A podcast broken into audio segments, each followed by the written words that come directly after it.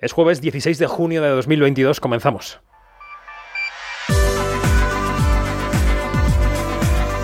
Quinótico, cine, series y cultura audiovisual con David Martos. Onda Cero. Es muy peligroso que los niños de 14 países, en Asia y en Oriente Próximo, vean en la pantalla como dos personajes de dibujos animados, dos mujeres de la nueva película de Pixar Lightyear, se besan. No se besan lujuriosamente, que podría ser. No se besan en un contexto, digamos, mm, oscuro o libidinoso, no. Es un beso, ya lo veréis si veis la película este fin de semana, que simboliza la unidad familiar, la solidez de ese núcleo de la familia. Pero da igual, son dos mujeres, es lo que importa. Que no se vea, Disney puede hacer dinero perfectamente sin esos mercados y tampoco compramos aquí una diversidad de cartón piedra que no tenga fondo, ¿no? Sabemos que eso anda por ahí. Pero por algo se empieza. Por ver algo en la pantalla que no vemos en la vida real es por donde se empieza. Por ver algo ahí arriba que tú sientes que está dentro de ti pero que no te has atrevido a manifestar. Una película de animación valida eso como algo posible y algo legítimo. No querer ver y no dejar ver es propio de dictadores, se me estaba ocurriendo algo sobre la educación sexual de los niños y las niñas en España. Pero esto era un programa de cine y series, ¿no? Soy David Martos y esto es Quinótico. Quinótico, Onda Cero. Hoy tenemos un programa marcado por las entrevistas, tenemos preparadas muchas conexiones con lo mejor del cine español, también marcado por las series. Hay observatorio especial para que sepáis qué tenéis que ver en este final de primavera y arranque del verano. Eso llegará después, también las noticias, también los estrenos. Antes vamos a llamar a África. Allí está el director Daniel Calparsoro, que esta semana estrena su nueva película en Netflix. Se llama Centauro. Tienes dos horas. Que no te agarren, chaval.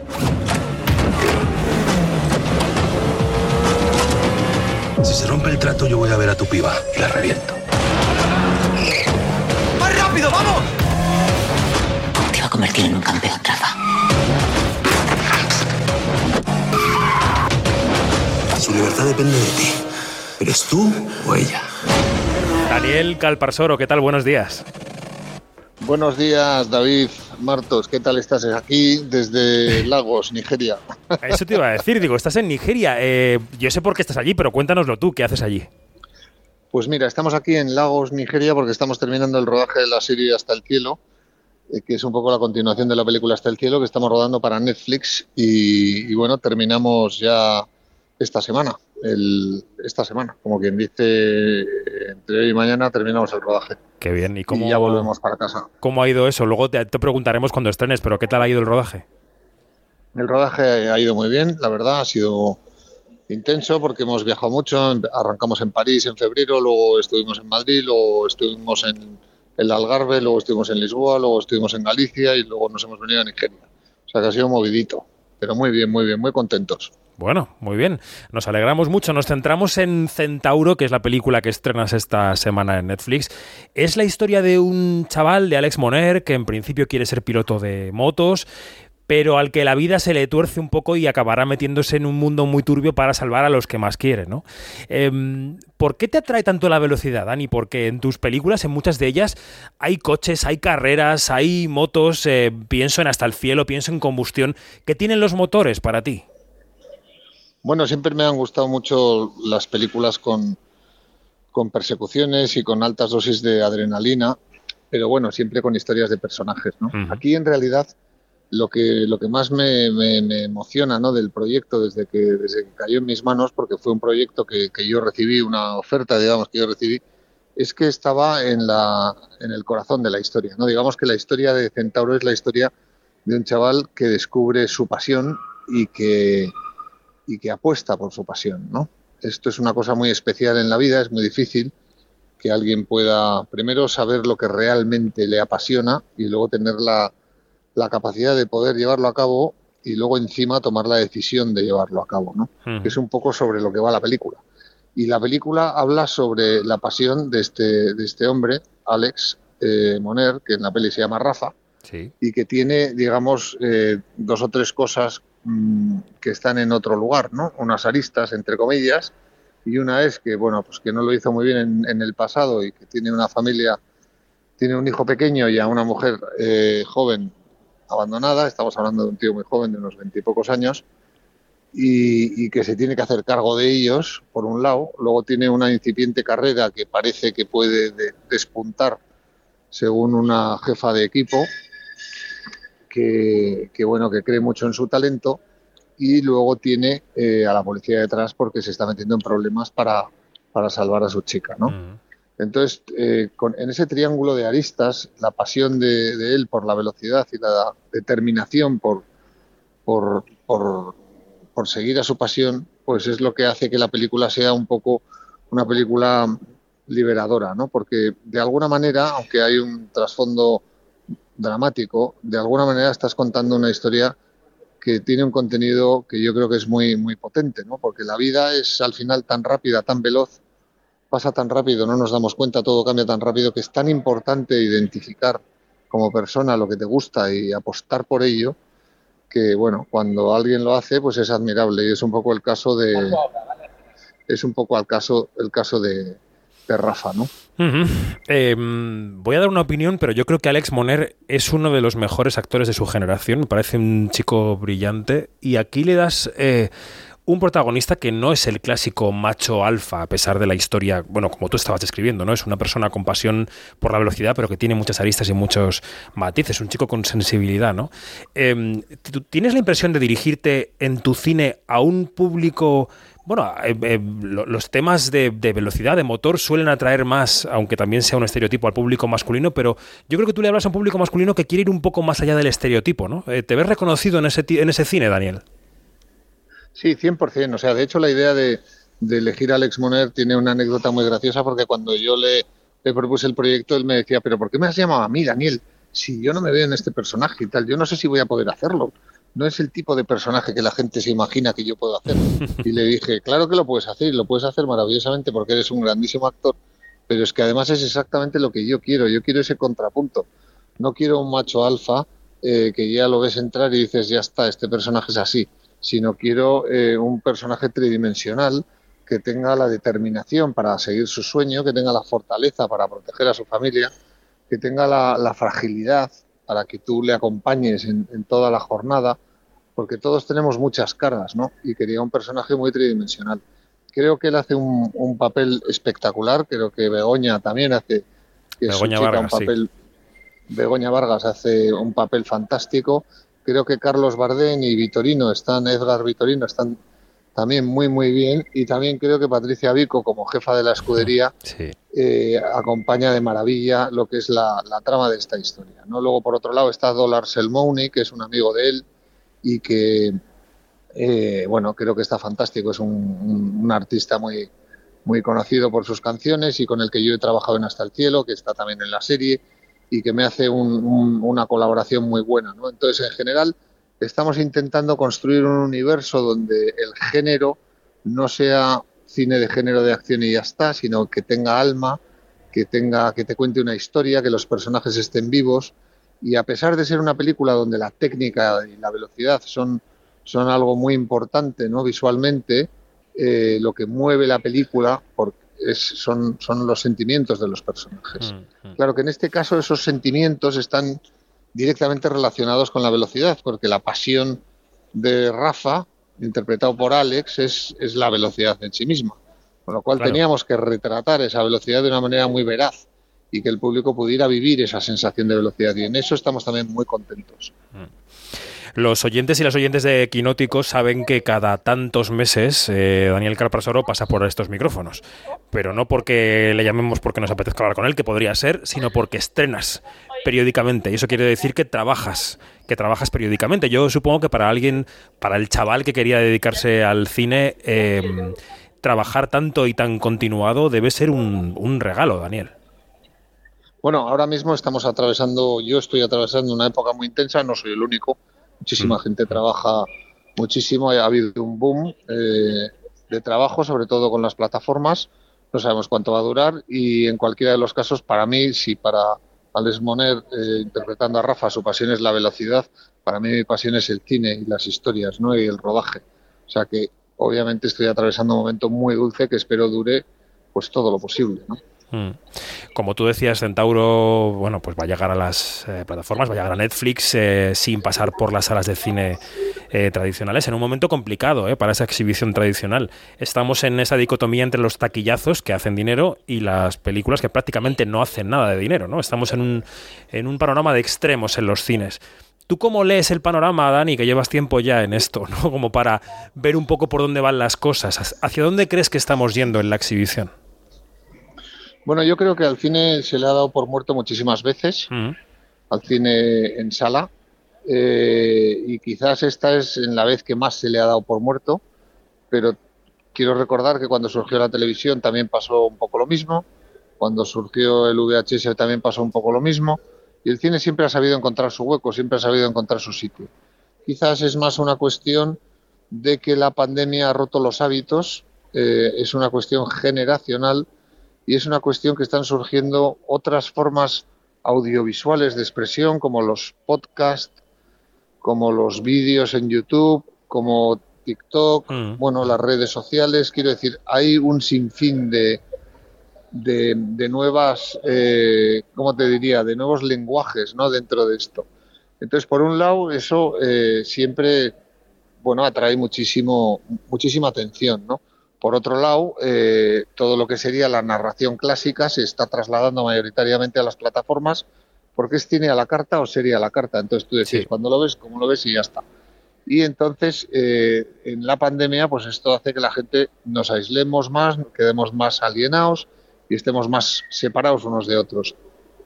Sin embargo, eh, las salas de cine, eh, ir a ver una película con, con amigos, ir a ver una película con la familia, con los hijos, con los padres, eh, aunque ahora mismo esté en una etapa un poco extraña, yo creo que sobrevivirá, porque en realidad es diferente. No es lo mismo ver tú solo una, una serie o una película que irte al cine con unos amigos a verla, Claro. eh, o con una chica, con tu novia, o con tu novio, o con quien sea, ¿no? Entonces esto eh, yo creo que va a sobrevivir. Lo que pasa es que estamos en un momento de transición. Y sobre todo creo que es más un tema generacional, porque nosotros estábamos muy acostumbrados de pequeño a que esa era, ese era el único entretenimiento. Ahora la oferta es tan grande que es muy complejo atraer al, al público, ¿no? Pero al final el público, eh, a base de estar solo, se cansará de estar solo y querrá volver a estar con gente, porque eso es algo que pertenece al ser humano. Con lo cual, con lo cual, eso será una, una cosa que no, que no morirá. Y ya la última, Dani, que tendrás un día por delante de rodaje intenso hoy em, en Nigeria. Como trabajador, como, como, como trabajador, como director asalariado, ¿se nota la diferencia a la hora de trabajar para una plataforma que para una productora de cine tradicional, digamos?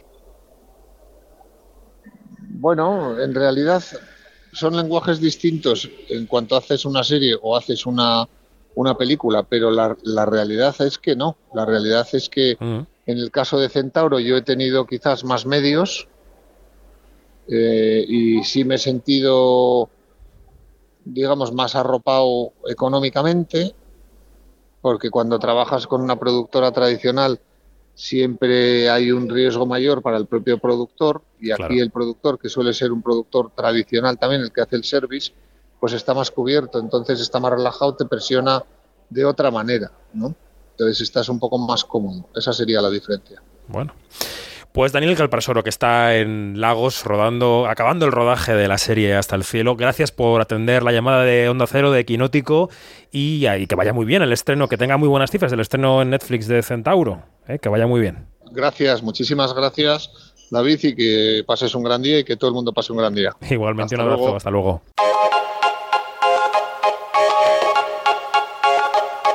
Quinótico. Lo que tienes que saber. Iñaki Mayora, buenos días. Buenos días, David, ¿qué tal estás? ¿Todo bien y vos? Todo correcto, vamos a decir, mm, superando esta ola de calor. Bueno, mm, es que cuesta, ¿eh? porque llevamos ya muchos días, pero bueno. Cuesta. Vamos con las not- noticias que nos van a refrescar la cara. Venga, vamos cerebro. allá. Empezamos con un proyecto que al equipo de Quinótico eh, nos tiene locos, debatiendo en el chat, en el WhatsApp, desde que subimos, desde que vamos, desde que salieron los detalles de, de esto a comienzos de semana. Hace unos días el director Todd Phillips eh, reveló que habrá segunda parte de Joker que Joaquín Fénix está leyendo ya el guion, que lo tiene entre las manos, puso en Instagram una foto de él leyendo el guion, ¿no? Pero es que lo que se ha difundido esta semana transforma completamente esta saga. ¿Qué es? Bueno, pues totalmente, ¿no? Por lo que parece y lo que se ha publicado en The Hollywood Reporter, Joker Folie 2 algo así, que es así como se llamaría la secuela es de como Locura a dos, ¿no? Locura entre A dos. dos, exactamente. Vale. Eh, será un musical Ostras. y la cantante y actriz Lady Gaga podría incorporarse a la secuela para interpretar a Harley Quinn. Es una noticia que ha sido recibida de forma dispar entre los cinéfilos, incluido la gente de nuestro grupo de Ah, WhatsApp. claro. Para muchos se ha disparado el interés y para otros pues ha perdido pues mucho de lo que ya se ganó con, con toda la primera, ¿no? Yo reconozco que tengo, tengo mucha curiosidad porque creo que este giro de los acontecimientos no me lo esperaba. Bueno, por supuesto, claro que no, no se lo esperaba nadie, porque es que eh, la presencia de Lady Gaga, que es cantante, actriz y ganadora del Oscar, y que esto sea un musical, Totalmente. es que todo es así. Pero bueno. Y de Joker 2 a la segunda temporada del juego del calamar, que ya está en marcha en Netflix. Pues sí, acaba, bueno, la plataforma acaba de anunciar hace unos días de forma oficial la renovación de El Juego del Calamar, que ha sido pues una de las series estrella de, de la plataforma en, en el último año. Una noticia que yo creo que todos esperábamos, sabías que, sabíamos que se iba a dar. No se, sabe, na- no se sabe nada del reparto, de la historia de esta nueva temporada, pero lo que sí que se ha anunciado también es que, bueno, va a haber un El Juego del Calamar de Challenge, que es un reality de competición basado en lo del juego de la popular serie. Eh, con los juegos de la popular serie, perdón, con 456 participantes y un premio de 4,5 millones de dólares.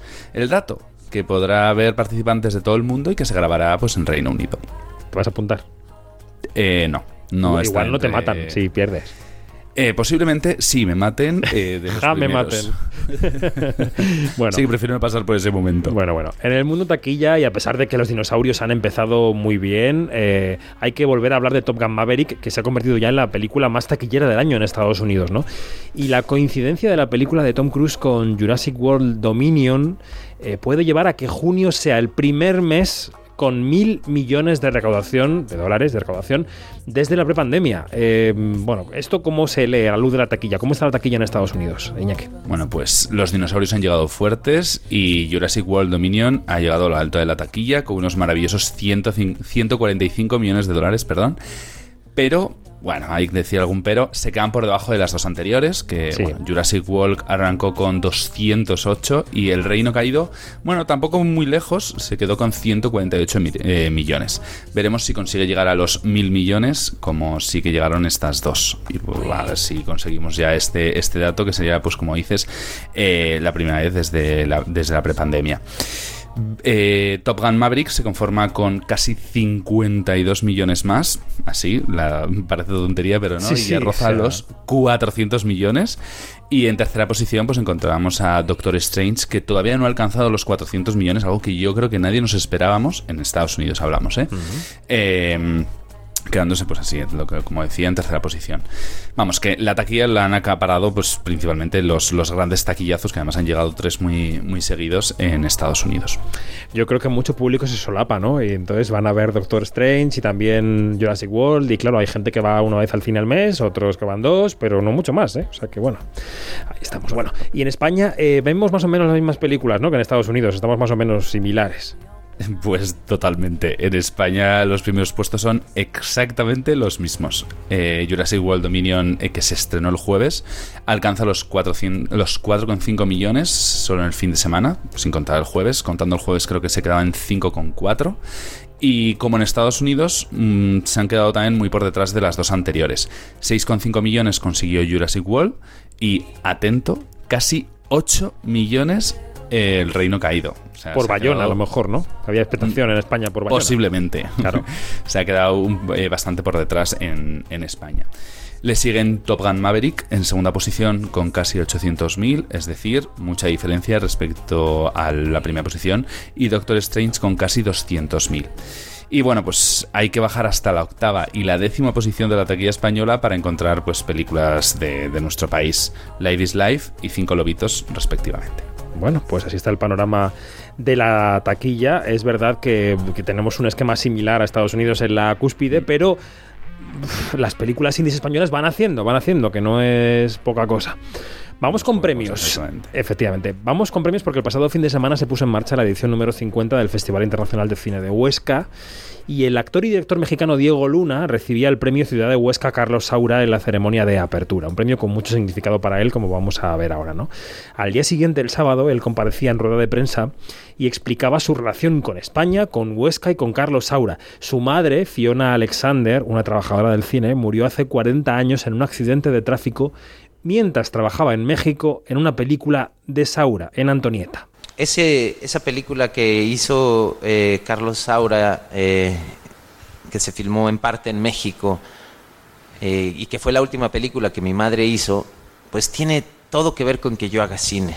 ¿no? Eh, a mí me contaron que mi madre murió regresando de un set.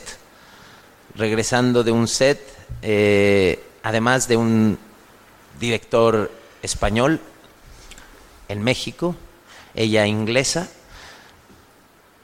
y creo que eso es lo que me tiene aquí. O sea, yo nunca me creí que yo solo podía trabajar en México, que yo solo podía contar historias que pasaran frente a mi casa.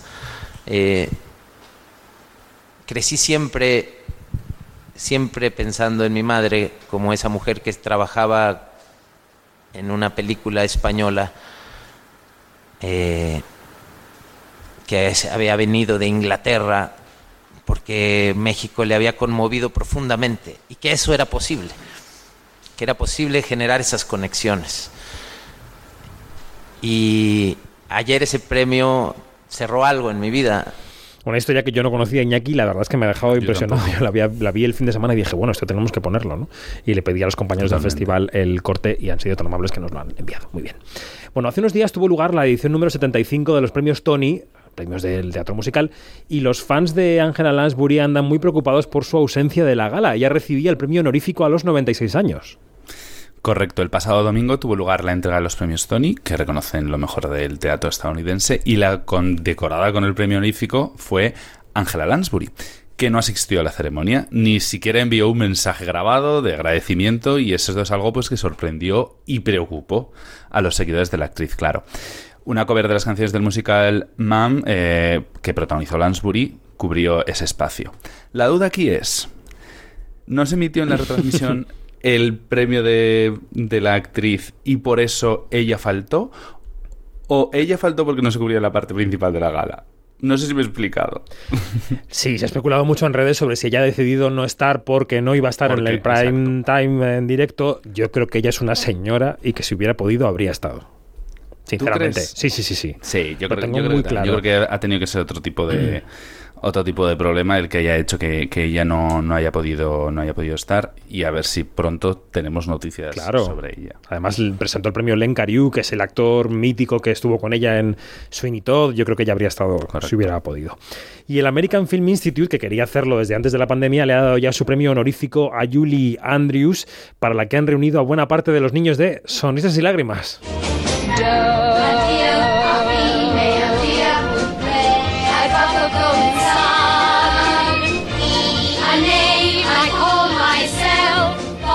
Es lejos en inglés, que ganas de cantar. ¿Qué pasó en la gala, Iñaki? Bueno, pues hace unos días en el Instituto de Cine Americano también se, rin- se rindió a los pies de una grande con su premio honorífico, eh, que en este caso fue para Julie Andrews, de 86 años. Mary Poppins, Sonrisas y Lágrimas, Víctor Victoria, Millie, una chica moderna, y bueno, también Princesa por sorpresa. Son algunas de las películas por las que se recuerda a la actriz que recibió, pues como decías, la sorpresa por parte de cinco de los siete niños que encarnaban a los hijos del Capitán Von Trapp en Sonrisas y Lágrimas hace ya 57 años. My God. Ella comentó en una entrevista que sí que es verdad que no tiene prevista la vuelta al cine, que no tiene ningún proyecto, eh, pero sí que es verdad que está a la espera de que, bueno, que le puedan ofrecer una buena historia para la tercera parte de Princesas por Sorpresa, que es algo que siempre se ha quedado en el aire y lo único pues que teme ser demasiado abuela para, pues, para encarnar otra vez a la, a la reina de Genovia. tiene la cabeza perfecta, podría hacerlo, vamos, sin ninguna. Y duda. está maravillosa, también te diré que está casi mejor que los niños. La ceremonia, eh, aunque, se, aunque fue el fin de semana, se emite este, este jueves, o sea que bueno, espero que espero ver. Yo quiero ver las imágenes de Julie Andrews que no las he visto. Empezábamos con proyectos de Estados Unidos y vamos a acabar las, not- las noticias con un proyecto español. Amazon ha presentado ya a los que serán los protagonistas de su adaptación de Reina Roja, que es la novela de Juan Gómez Jurado. Exacto, hace unos días hicieron una presentación aquí en Madrid de los dos protagonistas, que era un secreto casi de sumario, ¿no? Sí. Vicky Luengo encarnará a la brillante Antonia Scott, un personaje que yo creo que le encaja perfectamente Sí, como anillo sí. al dedo. Y Hobbit Keuchkerian será John Gutiérrez. Esta versión, bueno, este Sancho Panza actualizado, un policía gay que vive con su madre y para el que reconozco que Hobbit no me acaba de convencer así de Bueno, primeras Bueno. pero me han chivado que en pantalla funcionan de maravilla, así que tendremos que esperar para verlos en acción. Como aperitivo, pues para los que quieran verlos ya ellos dos juntos, compartieron pequeña pantalla ya en Antidisturbios de, de Sorogoya. Efectivamente. Bueno, pues quédate por ahí, Iñaki. Eh, te quedas, ¿no? Te quedas ahí agazapado escuchando quedo, me el quedo. observatorio de series No que tenemos otra. después, que está jugoso, ya lo vas a ver. Yo es que tengo una actriz esperando al teléfono, una actriz que nunca había trabajado con Jonas Trueba hasta esta película que se estrena mañana viernes. Tenéis que venir a verla. Se llama Dos parejas, el campo, la ciudad y un tráiler muy especial para una cinta de 60 minutos, también muy especial. Escuchamos cómo suena el tráiler y saludamos a Irene Escolar. Esto es un tráiler, el tráiler de la nueva película de Jonás Trueba, ese de ahí. Bien, pues ha tenido la ocurrencia de hacer un tráiler sin usar imágenes de la película. Si no me equivoco, estos dos, Irene y Francesco, se han ido a vivir a las afueras, a una casa con jardín, esta casa. Y estos otros, Ichazo y Vito, han venido a verles. Comen, pasan la tarde y juegan al ping-pong. Es un tocho importante. Y me aseguran que no pasa mucho más. Pero que eso es lo bueno. Hay música, personajes, paseos, comida, un viaje, libros, ping-pong. Y encima va a ser corta. Muy corta. ¿Qué más queréis? Tenéis que venir a verla. O sea, ese es el título. Tenéis que venir a verla. Es el título de la película porque lo importante es que vengáis a verla al cine. Pues Irene Escolar, ¿qué tal? Buenos días. Hola, buenos días, ¿qué tal David? Muy bien, estamos al habla con una de las protagonistas de Tenéis que venir a verla, que es la nueva película de Jonás Trueba que llega esta semana a los cines. Oye, ¿cómo te quedaste cuando te llegó Jonás con esta propuesta? La verdad es que muy ilusionada, nunca mejor dicho, porque eh, Jonás nos mandó un tratamiento, no nos mandó un guion. Pero yo había visto sus pelis, había seguido su cine y el cine de los ilusos y toda su filosofía. Y entonces la verdad es que cuando me llegó me pareció un regalo. Eh, además, él proponía un tipo de juego como una aventura nueva, ¿no? No tener un guion, es un tratamiento. Quiero ver si esto es una película. Me gustaría que fuera una sensación. Cuatro amigos que les pasa esto. Vamos a ver qué sale de aquí. Entonces, esa aventura, ese juego, me, me parecía muy apetecible, muy estimulante. O sea que hubo un proceso de construcción sobre ese tratamiento y a través de, supongo, de un proceso de, no sé si de ensayos, pero sí de conversaciones y de una especie de, de taller creativo, ¿no? Mucho, exacto, era, fue exactamente eso. Eh, charlas, construcción de, de las secuencias, él los escuchaba, nos veía, luego se iba y escribía. Entonces, la película está dividida como en dos eh, etapas, una en invierno, en, en el Café Central, y otra en un- una casa en el campo, en primavera. Entonces, eh, tuvimos un tiempo también, y él tuvo un tiempo para reflexionar hacia dónde iba. Eh, pero lo que de, de nosotros partimos, que es como empieza la película, es una conversación de cuatro amigos. Unos viven en el campo, los otros se han quedado en la ciudad, más o menos en la treintena. ¿Y qué pasa ahí? O sea, que íbamos haciendo la película, eh, o sea, la íbamos rodando y la íbamos haciendo y la íbamos entendiendo, pero sin tampoco querer entenderla de más, sino simplemente como la íbamos viviendo, ¿sabes? Entonces, él escribía por las mañanas, vivíamos todos en una, todos en una casa de campo, habíamos hablado las secuencias la noche anterior, él las escribía y al día siguiente nos pasaba el texto ju- justo antes de rodar, tampoco quería que nos lo memorizáramos del todo, entonces pues, muy creativo, la verdad, muy vivo, muy creativo, muy buscando la organicidad, esta especie de este tipo de interpretaciones que, que no son lucidas, no pretenden serlo, no, no van por ahí, sino que el trabajo es como más am, es más más delicado, ¿no? Más fino, más imperceptible apenas, pero hay mucho trabajo detrás, que es curioso eso, ¿no? A veces Totalmente, hay totalmente. trabajos que dices, no, no, wow, porque, pero, pero no, esa contención, esa cotidianidad a veces es lo más difícil de hacer. Tiene muchas conexiones con el proceso teatral. De hecho, entras casi, Irene, en una, en una especie de compañía de teatro, eh, porque Jonás con Francesco Carril, con Vito Sanz o con Ichazo Arana ya había trabajado, entonces, bueno, entras en ese universo un poco, ¿no? Sí, yo era como la nueva de la familia eh, y ellos, claro, pues una eh, eh, un grupo de gente que creativamente se conoce tanto y se entiende, hay cosas que están como muy asentadas ya. Pero lo bueno es que nosotros éramos amigos en la vida y yo había trabajado con todos menos con Francesco. Entonces sí que había como una especie de lenguaje común. No me fue difícil entrar en su en, lo que- en el juego que ellos planteaban porque no me resultaba ajeno, ¿sabes? Entendía perfectamente, seguro por eso que dices tú, que también viene como de una manera de trabajar, pues quizá más parecida al teatro, porque normalmente en el cine, normalmente, mm, no se ensaya, no se vive un tipo de proceso como este, ¿sabes? Y de pronto aquí sí teníamos encuentros, teníamos conversaciones, no necesariamente era pasar las secuencias, porque ya te digo que algunas ni estaban escritas, pero por ejemplo, sí recuerdo un ensayo muy bonito que, fuimos a un concierto de Chano Domínguez, eh, un concierto real, y simplemente era ir a escucharlo los, los cinco juntos y ver qué Sí, pasaba ahí, sí, sí, sí. porque la película empieza así, con unas escuchas, y escuchar, solo escuchar y dejar que tu cara se relaje con una cámara delante y, y realmente estar escuchando es un ejercicio súper complicado. Totalmente. Si vamos al contenido de la película, a la trama, aquí se en pantalla se reproduce la tensión de, bueno, tensión en algunos momentos, ¿no? De dos parejas o incluso intraparejas que se debaten entre la vida en la ciudad, la vida en el campo y, su, y su propia relación, porque a veces el escenario marca la relación, la relación marca el escenario, la relación entre dónde estás y cómo estás y cómo vives está muy presente en toda la historia, ¿no? Y es una tensión que yo creo que vive mucho nuestra generación. El hecho de eh, esta generación que ha, que ha buscado en la ciudad la emancipación, ha buscado en la ciudad exprimirla hasta la última gota, y luego el campo o el exilio, ese exilio idílico se presenta casi como una oportunidad de, de completar la vida, aunque a veces es engañoso, ¿no? Sí, es como una especie de desconcierto en el que tampoco está muy claro qué debe hacer uno, ¿no? O dónde va a encontrar más su espacio, su lugar. Eh, y es como ir probando, a ver, estoy aquí bien, no estoy aquí bien, qué me pasa con esto, qué no. Eh, entonces, yo creo que esta, esta tira y afloja en que tus amigos que de repente se van a vivir al campo, tú te quedas en la ciudad y les juzgas porque de alguna manera tú no lo estás haciendo, deberías estar haciendo eso, serías más feliz haciendo eso. Es que hay que replanteárselo todo. Yo creo que después de la pandemia también todo el mundo empezó a replantearse mucho Sí, su, su propia sí. vida, ¿no? ¿Dónde habitas? ¿Dónde vives? ¿Cuál es tu hogar?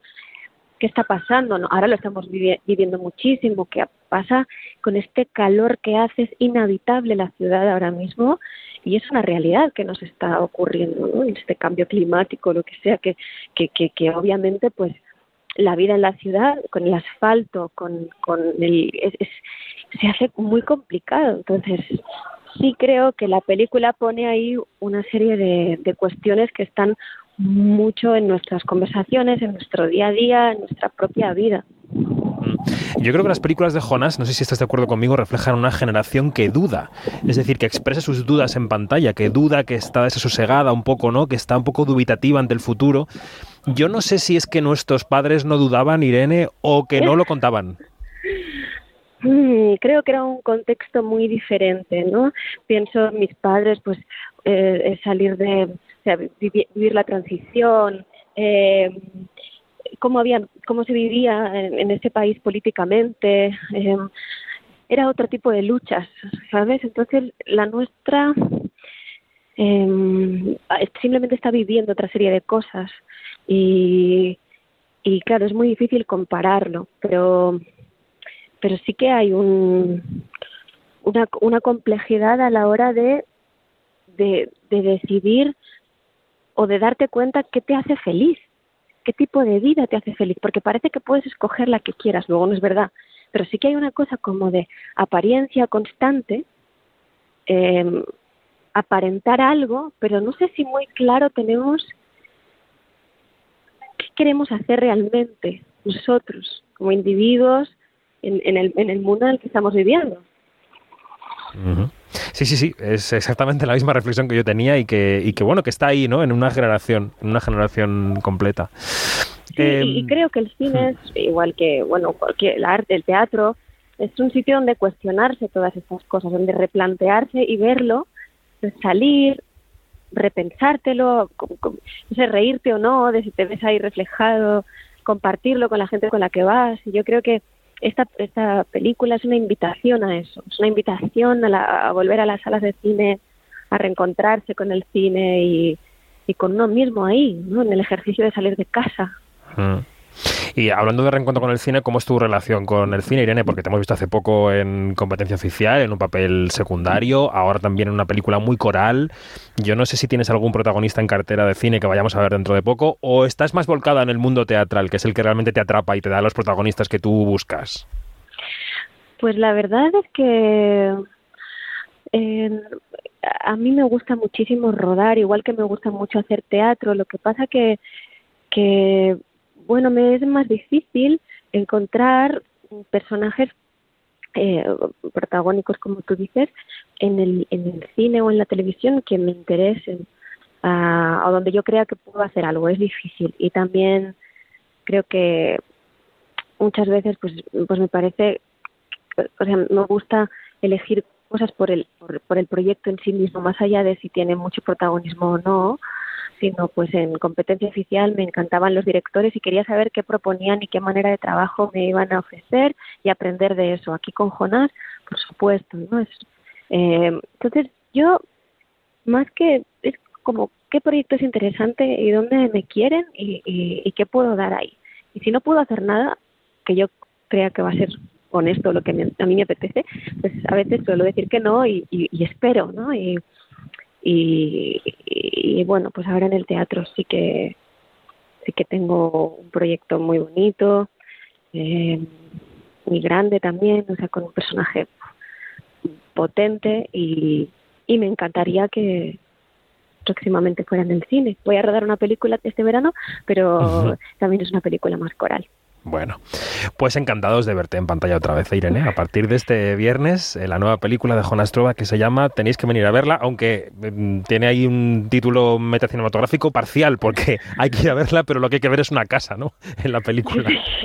exacto, exacto. Está el, doble mensaje, o sea, la doble intención. Venir a verla al cine y también venir a ver la casa. Que se está fresquito, ¿eh? que la ola de calor en el cine no se nota nada, así que hay que animar a la gente a que compre la entrada. Exacto, se estaba a gustísimo. Y hemos estado presentando la peli ahí en los Golem, porque en Madrid lo- lo- se va a ver la película en los Golem, y la verdad es que se estaba fenomenal. Muy bien. Pues Irene Escolar, un beso enorme. Muchas gracias. Pues muchísimas gracias. Quinótico, Observatorio en Bremen.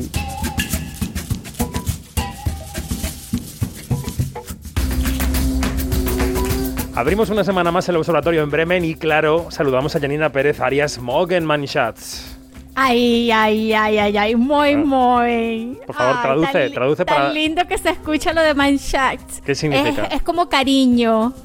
Como tesoros y como alhaja. Sí, sí. Dos cosas antes de continuar presentando gente. Eh, allí estáis fresquitos, ¿no? En Alemania. Estáis todos muy bien Pues allí, ¿eh? sí, sí, sí. Aquí estamos fresquitos todavía. Vamos a ver si nos dura la, la frescura. Eh, y bueno, pero contentos porque hace mucho sol y todo esto. así Aquí que también bueno. estamos muy contentos porque hace muchísimo sol. Aquí ponemos un pie fuera del estudio de Onda Cero y se nos, y se nos secan la- las ideas. Ay, es horrible. Y la segunda cosa, antes de seguir presentando gente, eh, qué bonita esa imagen que salía ayer, esa bonita imagen de Ryan Gosling para la película Barbie, ¿eh? Ay, Santo Cristo bendito. Ya, ya, eso, esa, esa imagen ya es eh, eh, apta para todos los memes que se que- inimaginables. ¿Podríais definir a Ryan Gosling para el que no lo ha visto? A ver, muy, muy eh, platinado. Muy, sea, muy, rubio. muy, eh, sí, eh, muy, muy, muy eh, Abdominado. bronceado y muy, muy eh, de tabletas de chocolate en los abdominales. Todo bien, todo bien. Sí. Eh, de- dejemos el cine porque hoy el observatorio va de series. Han venido dos de las mujeres, bueno, de las personas que más saben de series en el mundo y en parte del extranjero. María José Arias, buenos días.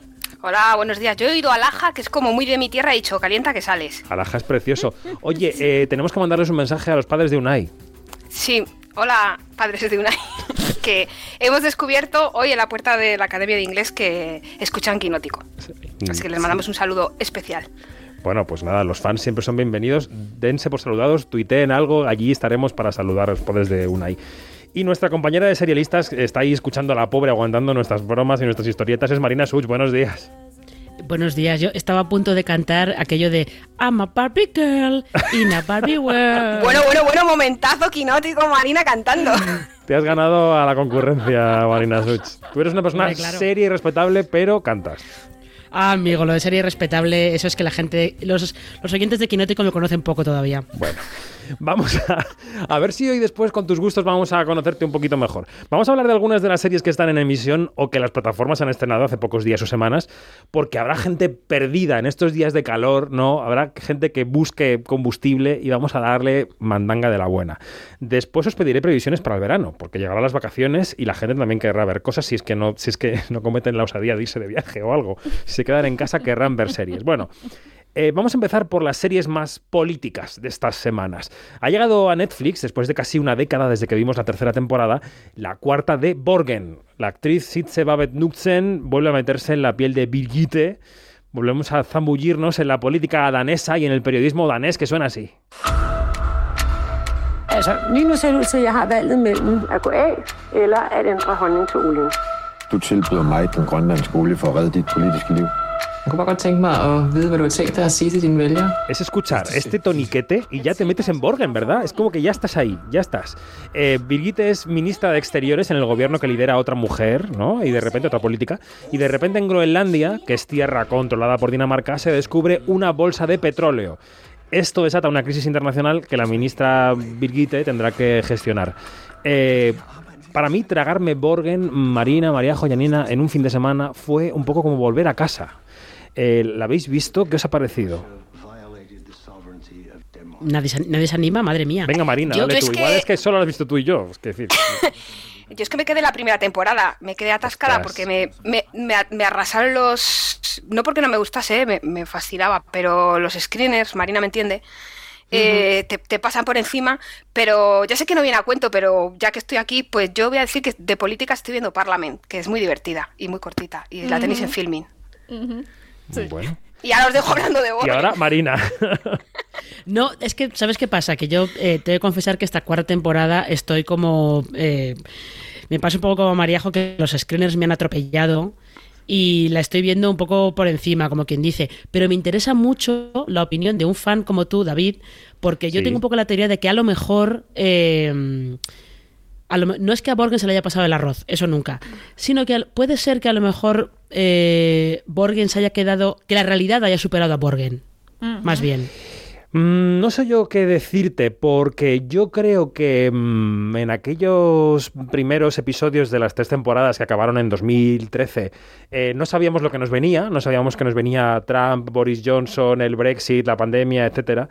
Pero yo creo que la serie se ha puesto a la altura, se ha puesto al día. Eh, la política en esta serie, en esta cuarta temporada, muestra su cara más, eh, ¿cómo decir?, pragmática. Yo creo que aquí eh, Birgitte deja de ser una idealista, una soñadora y hace política sucia. La serie es sucia, como imaginamos todos que es la política real o como se demuestra cada día con las noticias que es la política real. Y eso me gusta mucho.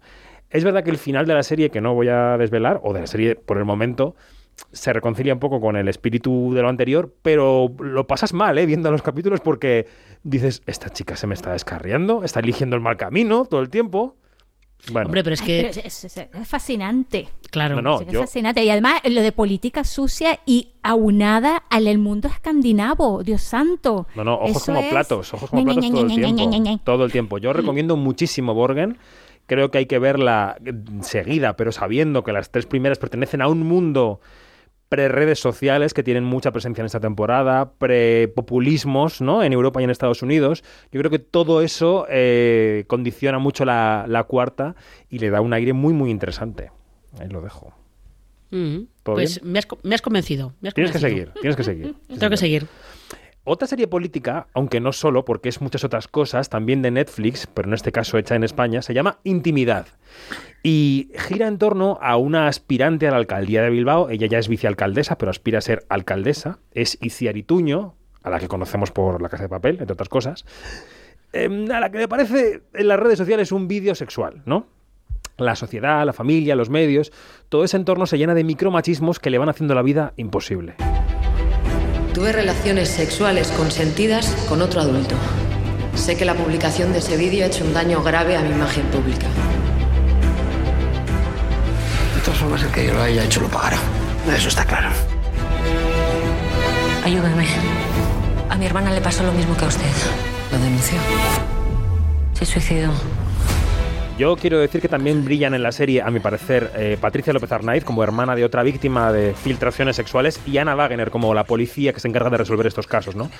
Yo- Patricia López Arnaiz brilla siempre, Sí, por sí, favor. bien, Totalmente bien. de acuerdo. Todo Es bien. una maravilla de actriz. Voy a aportar antes de daros paso que yo diría que la serie no es perfecta, sobre todo a nivel de diálogos, pero acierta tanto en tantas cosas que yo le perdono los errores. Eh, venga, Ma- Mariajo, no sé si la has visto o quieres Sí, sí, contarnos. esta, sí, esta sí la he visto. Además la vi hace muchísimo tiempo para las entrevistas que nos pasaron los, los screeners. Para los, los oyentes que no lo sepan, eh, no es que hablemos en clave, son los, los capítulos que nos pasan a, a los periodistas que escribimos de serie antes del estreno.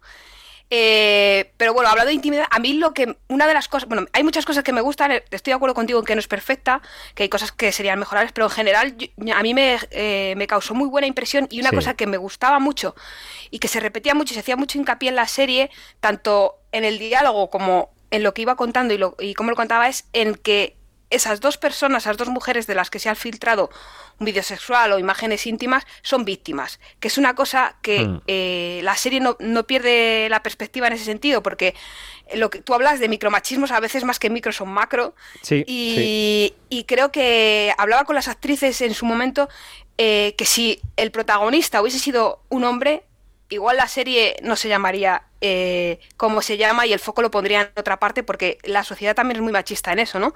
Que cuando es una mujer, hay un personaje en la serie que, ta- que también lo dice, ¿no? Que al ser una mujer se ve como desde otra perspectiva, ¿no? Y se analiza desde otra perspectiva, la, sociedad le juzga de otra manera, ¿no? Por decirlo así.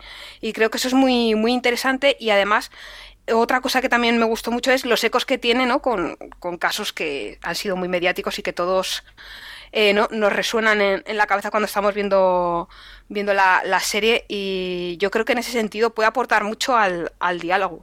Mm. ¿Has visto algo de la serie, Janina? Sí, sí, he visto el primer capítulo y de verdad que me ha causado buenísima impresión. Le tengo muchas ganas a los, a los próximos capítulos que ya están allí eh, en la lista de esperas, preparados para verles. Y sí, yo estoy muy de acuerdo con lo que dice Mariajo eh, y sobre todo eh, esta cosa de, de- de- de- me parece muy acertado, eh, tal cual como dice ella, el punto de vista y, y- y que, y, que, y que en la- el primer capítulo ponen todo sobre, sobre la, la mesa, ¿no? Todas, las todas las piezas posibles están allí sobre la mesa y, y tú ves más o menos cómo, eh, hacia dónde van los tiros, pero, pero también eh, guarda, guarda mucho misterio. Eh, eh, a, lo mejor a, la- a- a los, los televidentes le- les va a chirrear un poquito el recurso. Hay un recurso que, que, mm, que es un muerto que habla, que, y no, con esto no estoy diciendo ningún spoiler porque está así, que, que es un recurso, eh, mm, bueno, que a mí al, al principio me hizo así como que, mm, ojalá no se centren mucho en esto y tal, pero bueno, vamos a ver cómo se desarrollan los, los, los eventos y Bueno. acontecimientos, pero me gusta mucho que, se, que este tipo de series se haga con este, con este enfoque y sobre todo una discusión muy, muy actual que no es, eh, que, para la que no estamos preparados porque no tenemos las herramientas para enfrentarnos a esto. Mm. Y, y esto de verdad que, que- que me, me entusiasma mucho que, que esté allí y que sea una producción española. Y una serie de, creada por mujeres, además. Antes de dar paso a. Marina, eh, yo voy a decir que, que no es tanto que hable un muerto, que sí es cierto lo que dices, sino que en la serie tú vas viendo que quien habla en la voz en off son las personas que consiguen considerarse como víctimas y que creen que ya tienen derecho a hablar y a contar su historia. Así lo he interpretado yo porque esa voz mm, cambia en un momento dado de la, de la serie. Eh, Marina. Eh, Mira, yo justo eh, iba a decir que, eh, por favor, basta de voces en off. Estaba esperando que Marina lo dijese Fiesta, para no de verdad. yo. Hoy vienes fuerte, ¿eh? No, no, No menciones fuerte no, o sea, Stranger Things.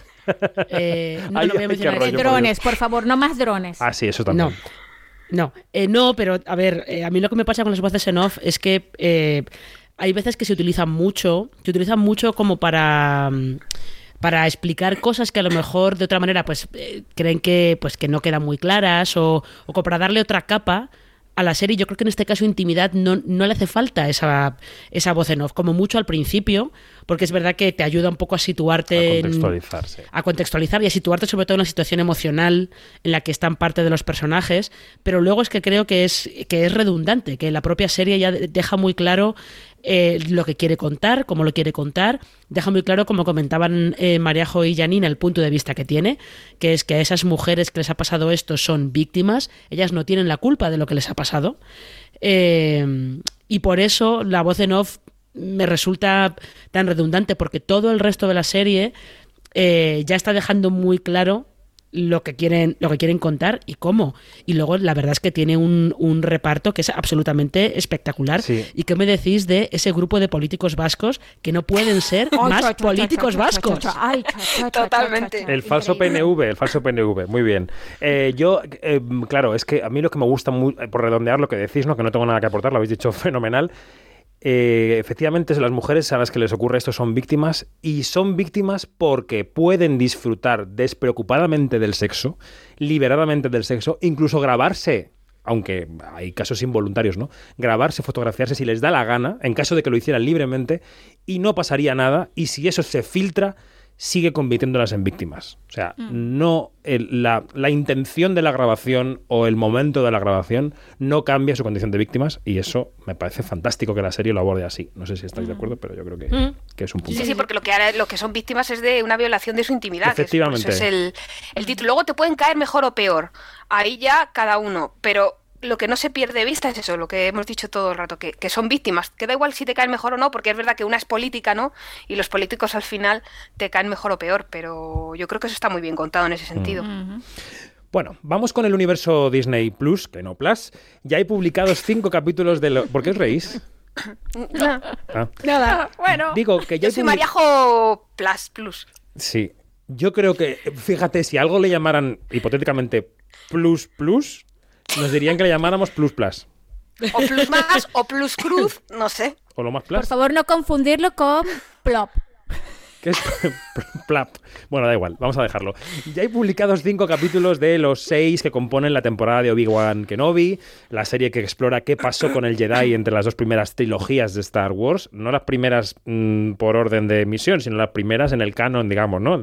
Entre la película 3 y la película 4. Bueno, nadie se está enterando, pero da igual. Resulta que la princesa Leia estuvo en peligro, en mucho peligro, y no lo sabíamos. Leave us alone. When the time comes, he must be trained. Like you trained his father. You still want Kenobi. He's gone. Maybe you've been looking in the wrong places. Bueno, la princesa Leia de niña ya es uno de los personajes del año en el mundo de las series. Cargante para unos, adorable para otros. Mm. ¿Qué os parece el regreso de Iwan McGregor a la túnica de Obi-Wan? Yo no he visto el quinto de ayer miércoles. Voy a ver si lo pillo. Eh, no sé si estáis al día, si no, si os gusta, si no os gusta. Venga, María, jodale.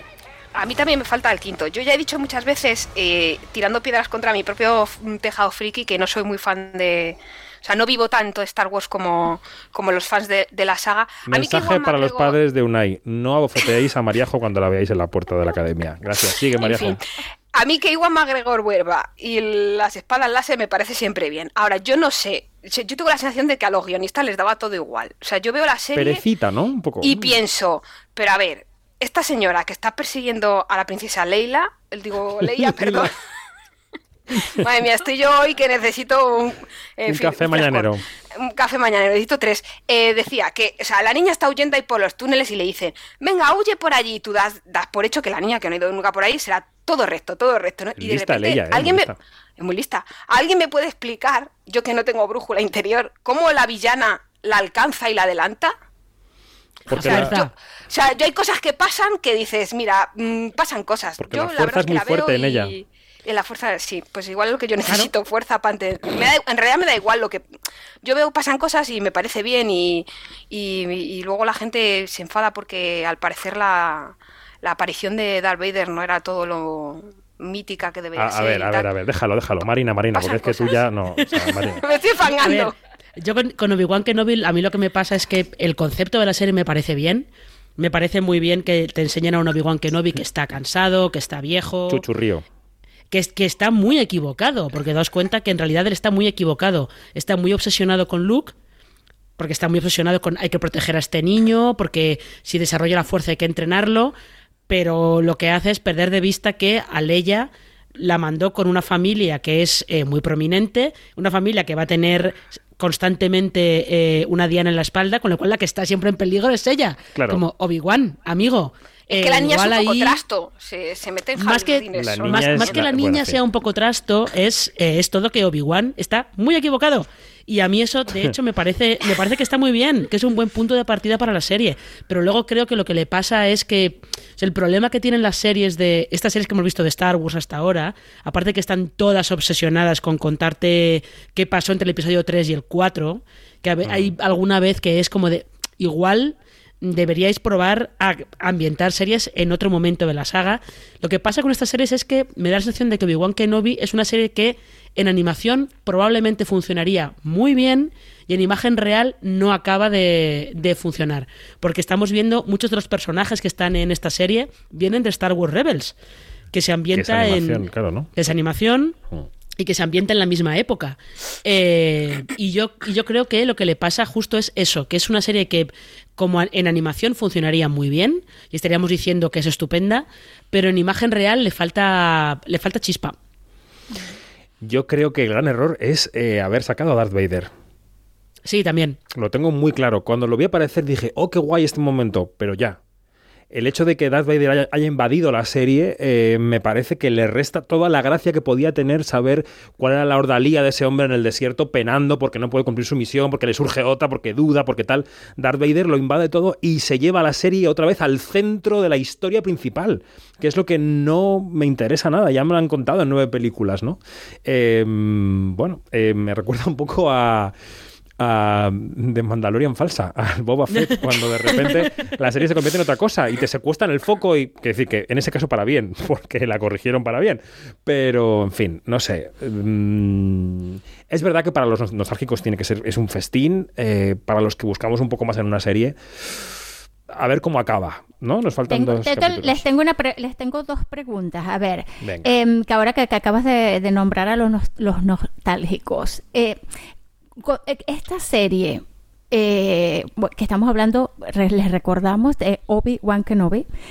em, ¿Cómo se la pueden tomar los super mega recontra fanáticos de la saga? María Jon, ¿no? y ajá, sobre todo y cómo se la puede y cómo se la pueden tomar o, o co- o- o si es, es una serie para digamos para inician para principiantes en todo esto o mejor que no No sé qué decirte.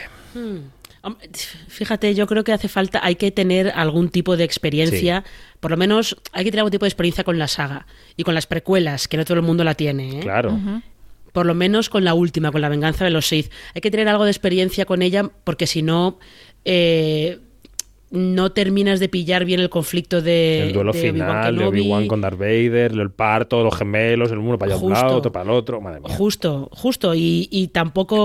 Y es verdad que con Leia, sobre todo cuando la presentan, están jugando mucho a, a que tú ya tienes la experiencia de la Leia más mayor Mm. y reconoces muchas cosas de ella antes de que te la presenten. Antes de que te la presenten oficialmente. Que digan oficialmente en pantalla: Leia, ¿dónde estás?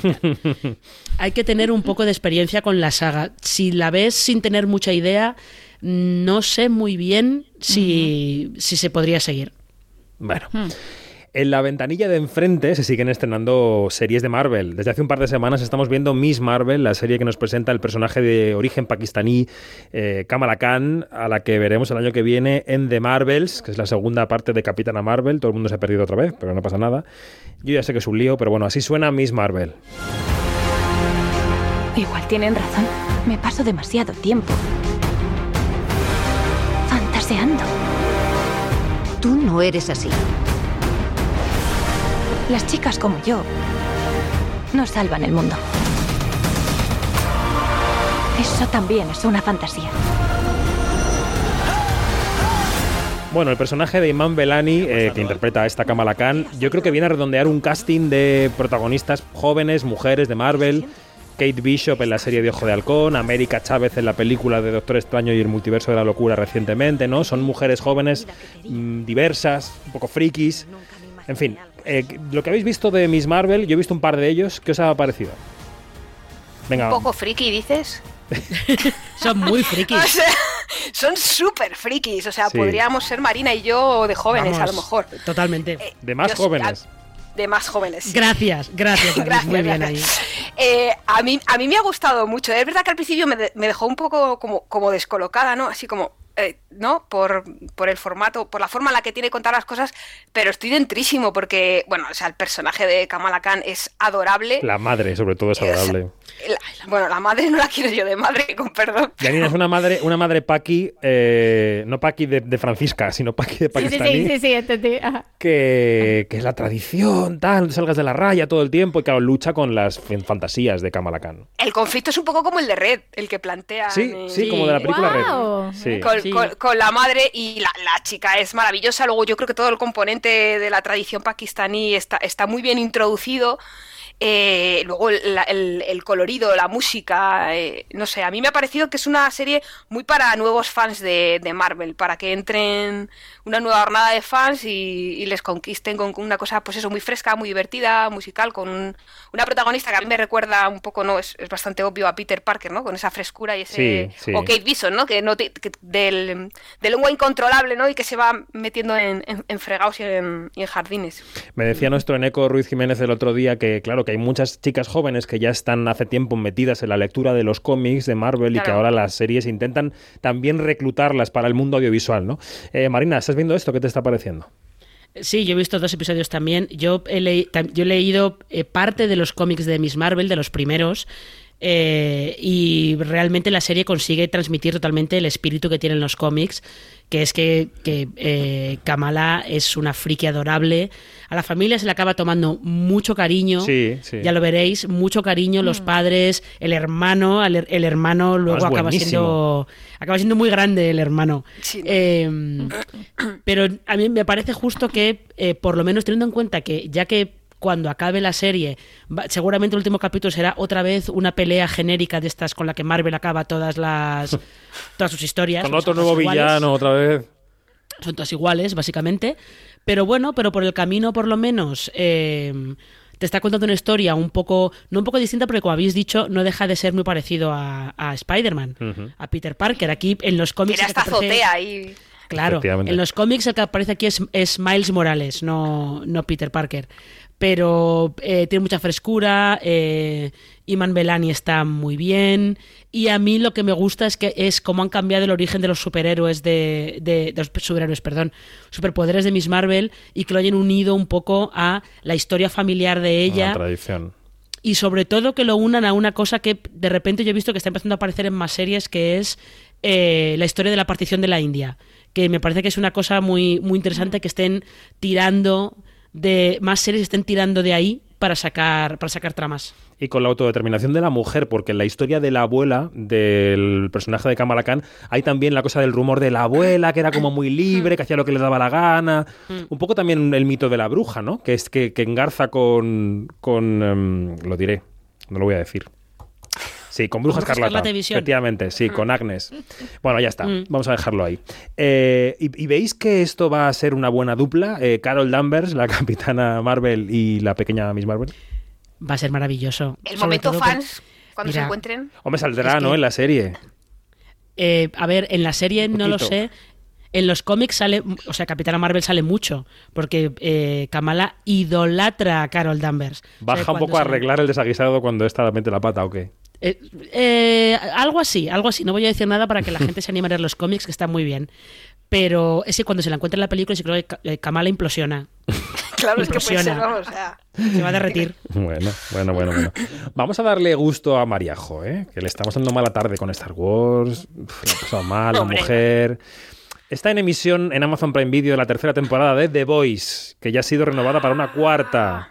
Sí, ¿Eh? bien. Seguimos viendo qué ocurre cuando los superhéroes se pasan de la raya y alguien tiene que frenarlos. Hay algo enfermizo en el patriota. Es macabro. Patriota es un puto psicópata. Amor, mami y papi.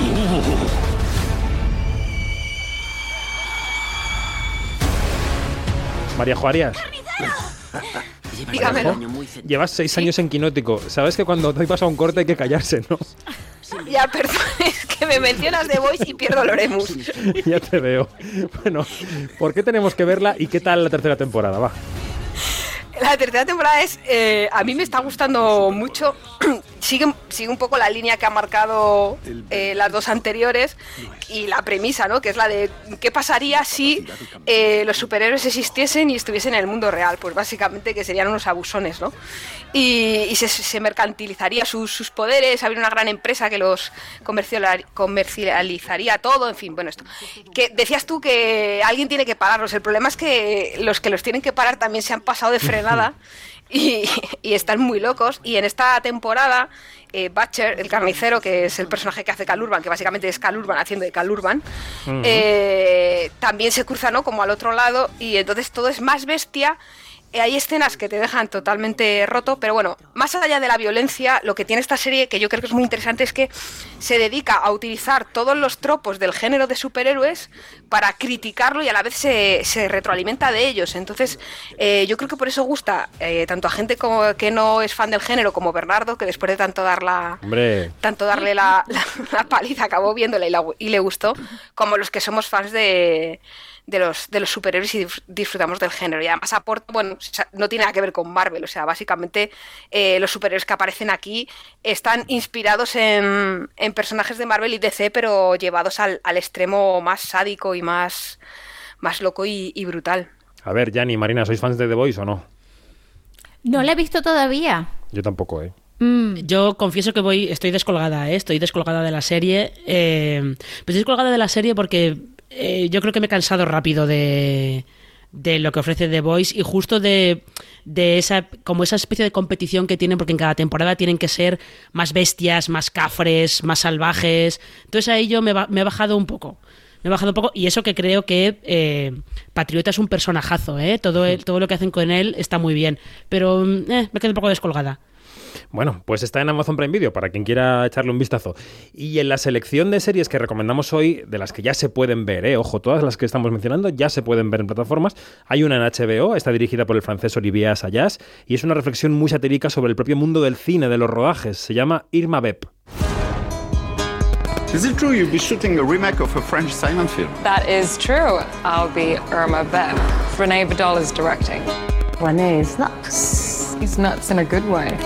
Il faut, il faut avoir peur là. Il faut... Moi j'ai pas eu peur. L'épisode s'appelle la, la tête coupée. Alors il faut voir la tête coupée. Bueno, se estrenó en el Festival de Cannes, está protagonizada por la actriz Alicia Vikander. Yo creo que tú, Yanni, estuviste con parte del equipo, ¿no? En el festival. Eh, sí, estuve con, con Olivera Sayas. Esto se oye, estuve con Olivera Sayas. Bueno, estuviste. Eh, estuviste. pues sí, estuve. No en la eh, cama, estuviste en una round en la table, cama, claro. en una round table. Sí, el pobrecito estaba, se había escapado literalmente de, de la sala de ediciones porque estaba terminando de editar el, el capítulo 7 y 8, porque esta, esta serie tiene 8 capítulos. Mm. Estaba, eh, eh, eh, pero en chinga, como dirían los, los mexicanos. Para los mortales, ¿eso qué es?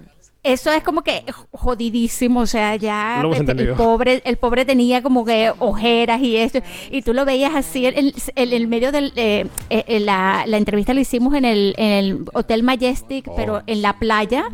Y, y el, el hombre este estaba así como que encantado de estar Para fuera. meterse en el mar, vamos. Está- eh, tenía, tenía detrás el mar y, deci- y, y entonces nos, eh, nos dijo, esto es lo más cercano a unas vacaciones que he tenido en los últimos, en los últimos meses y lo que voy a tener en los Uh. próximos meses. Madre o sea, mía.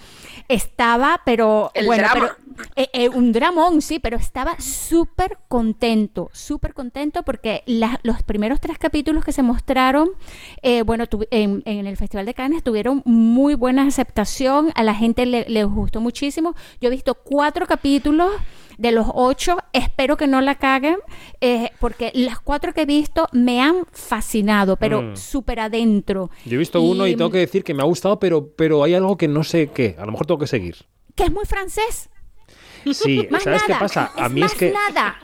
te voy a decir una cosa, y tienes razón, porque a mí Olivier Sayas, que me parece un tipo magnífico, o sea, es un tipo súper majo, las entrevistas, se ríe mogollón, tal.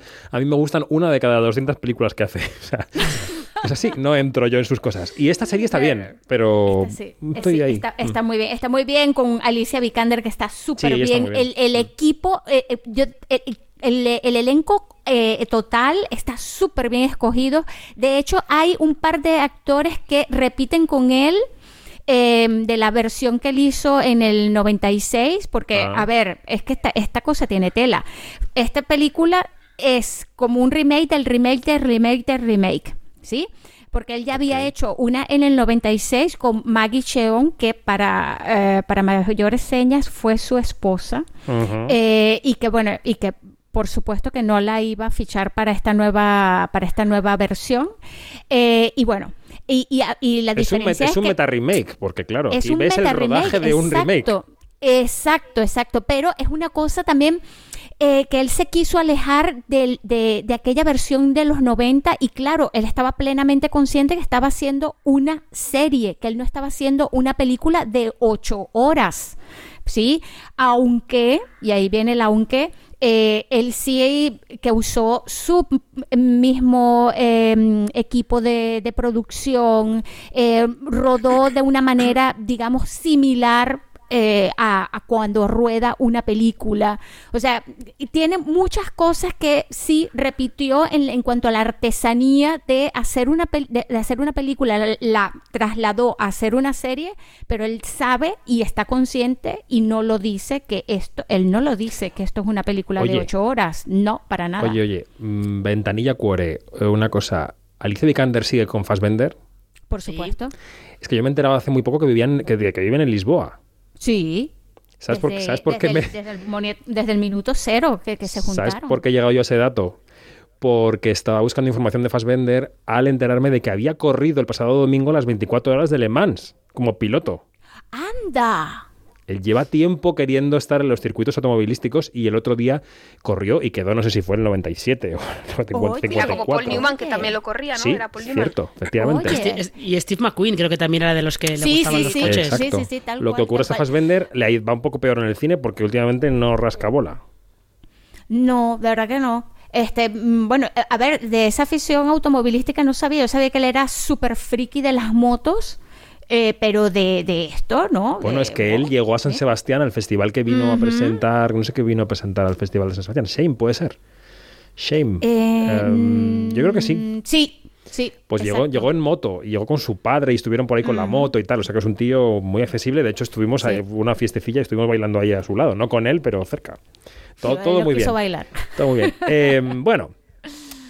¿Habéis visto? Pero bueno, habéis muy, recomendable Irma B. o sea, sí, ha quedado claro que estás muy a favor. Eh, ¿Habéis visto algo de Irma Web, chicas? ¿No? Eh, Marina. Yo sí he visto, he visto un par de episodios y yo soy como Janina, yo estoy muy a favor.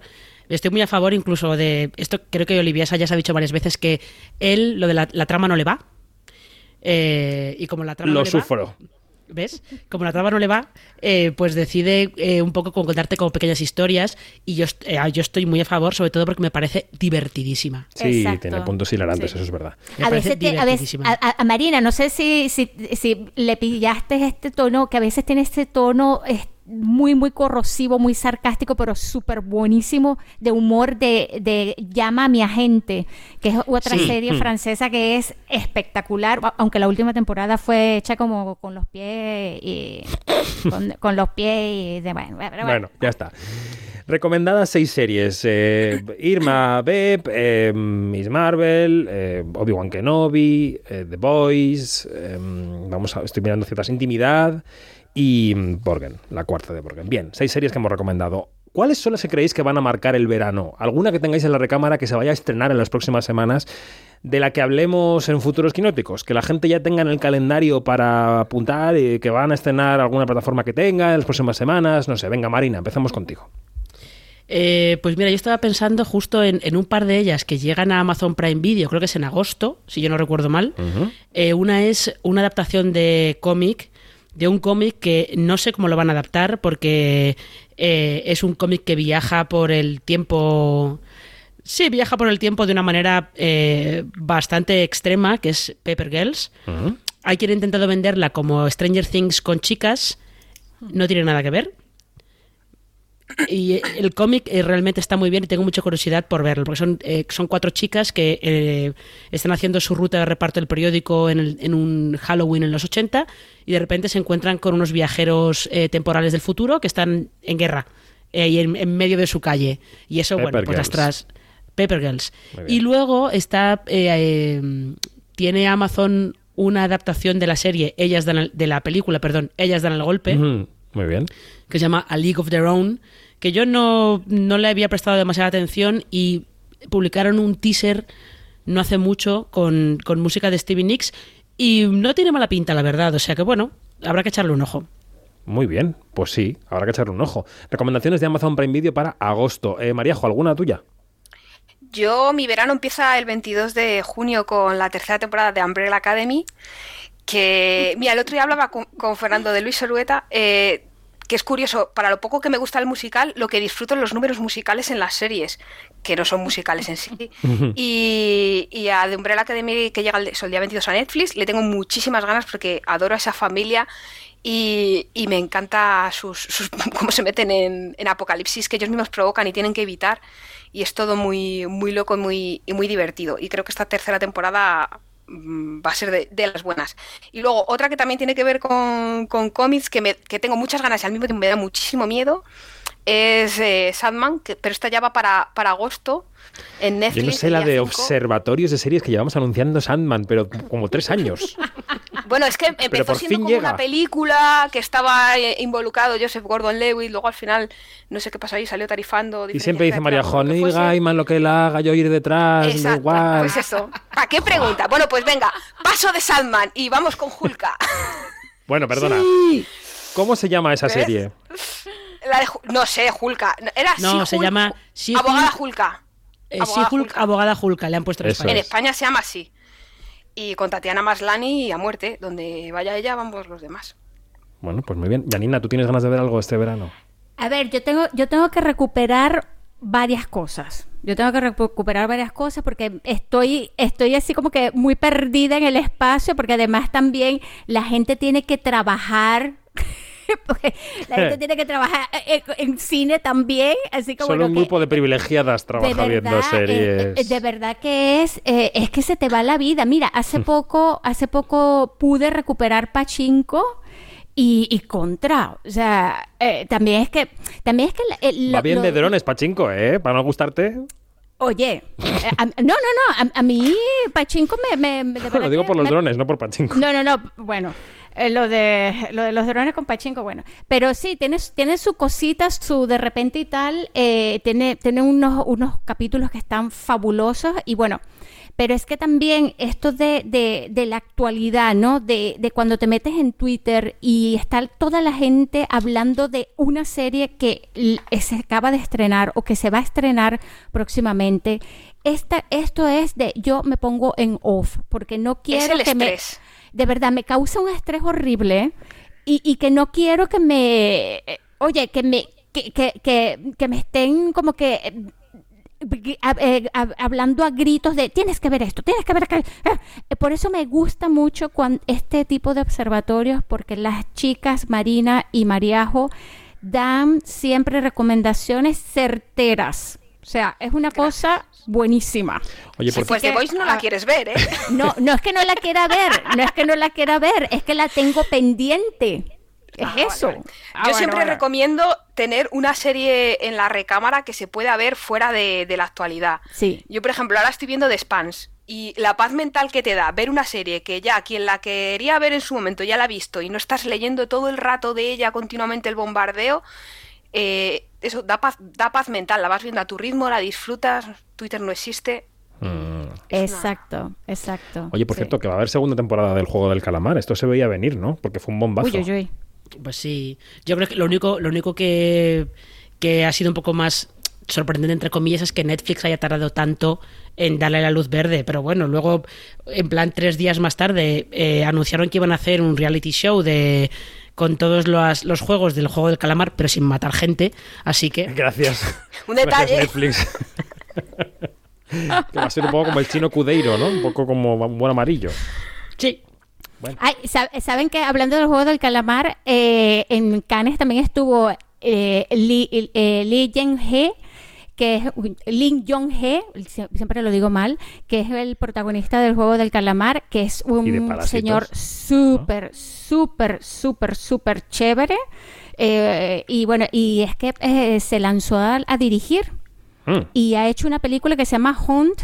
Eh, y es de verdad muy, está muy, muy, muy bien. tiene, tiene mucho coqueteo con, con el cine de del thriller de los años 70, 80. Este, esto era el Festival de Cannes. Y algo de esto, sí. esto era Janina a las 10 de la noche. Oye, que me voy a una sala a ver un thriller coreano. Sí, esa fui yo, esa fui yo.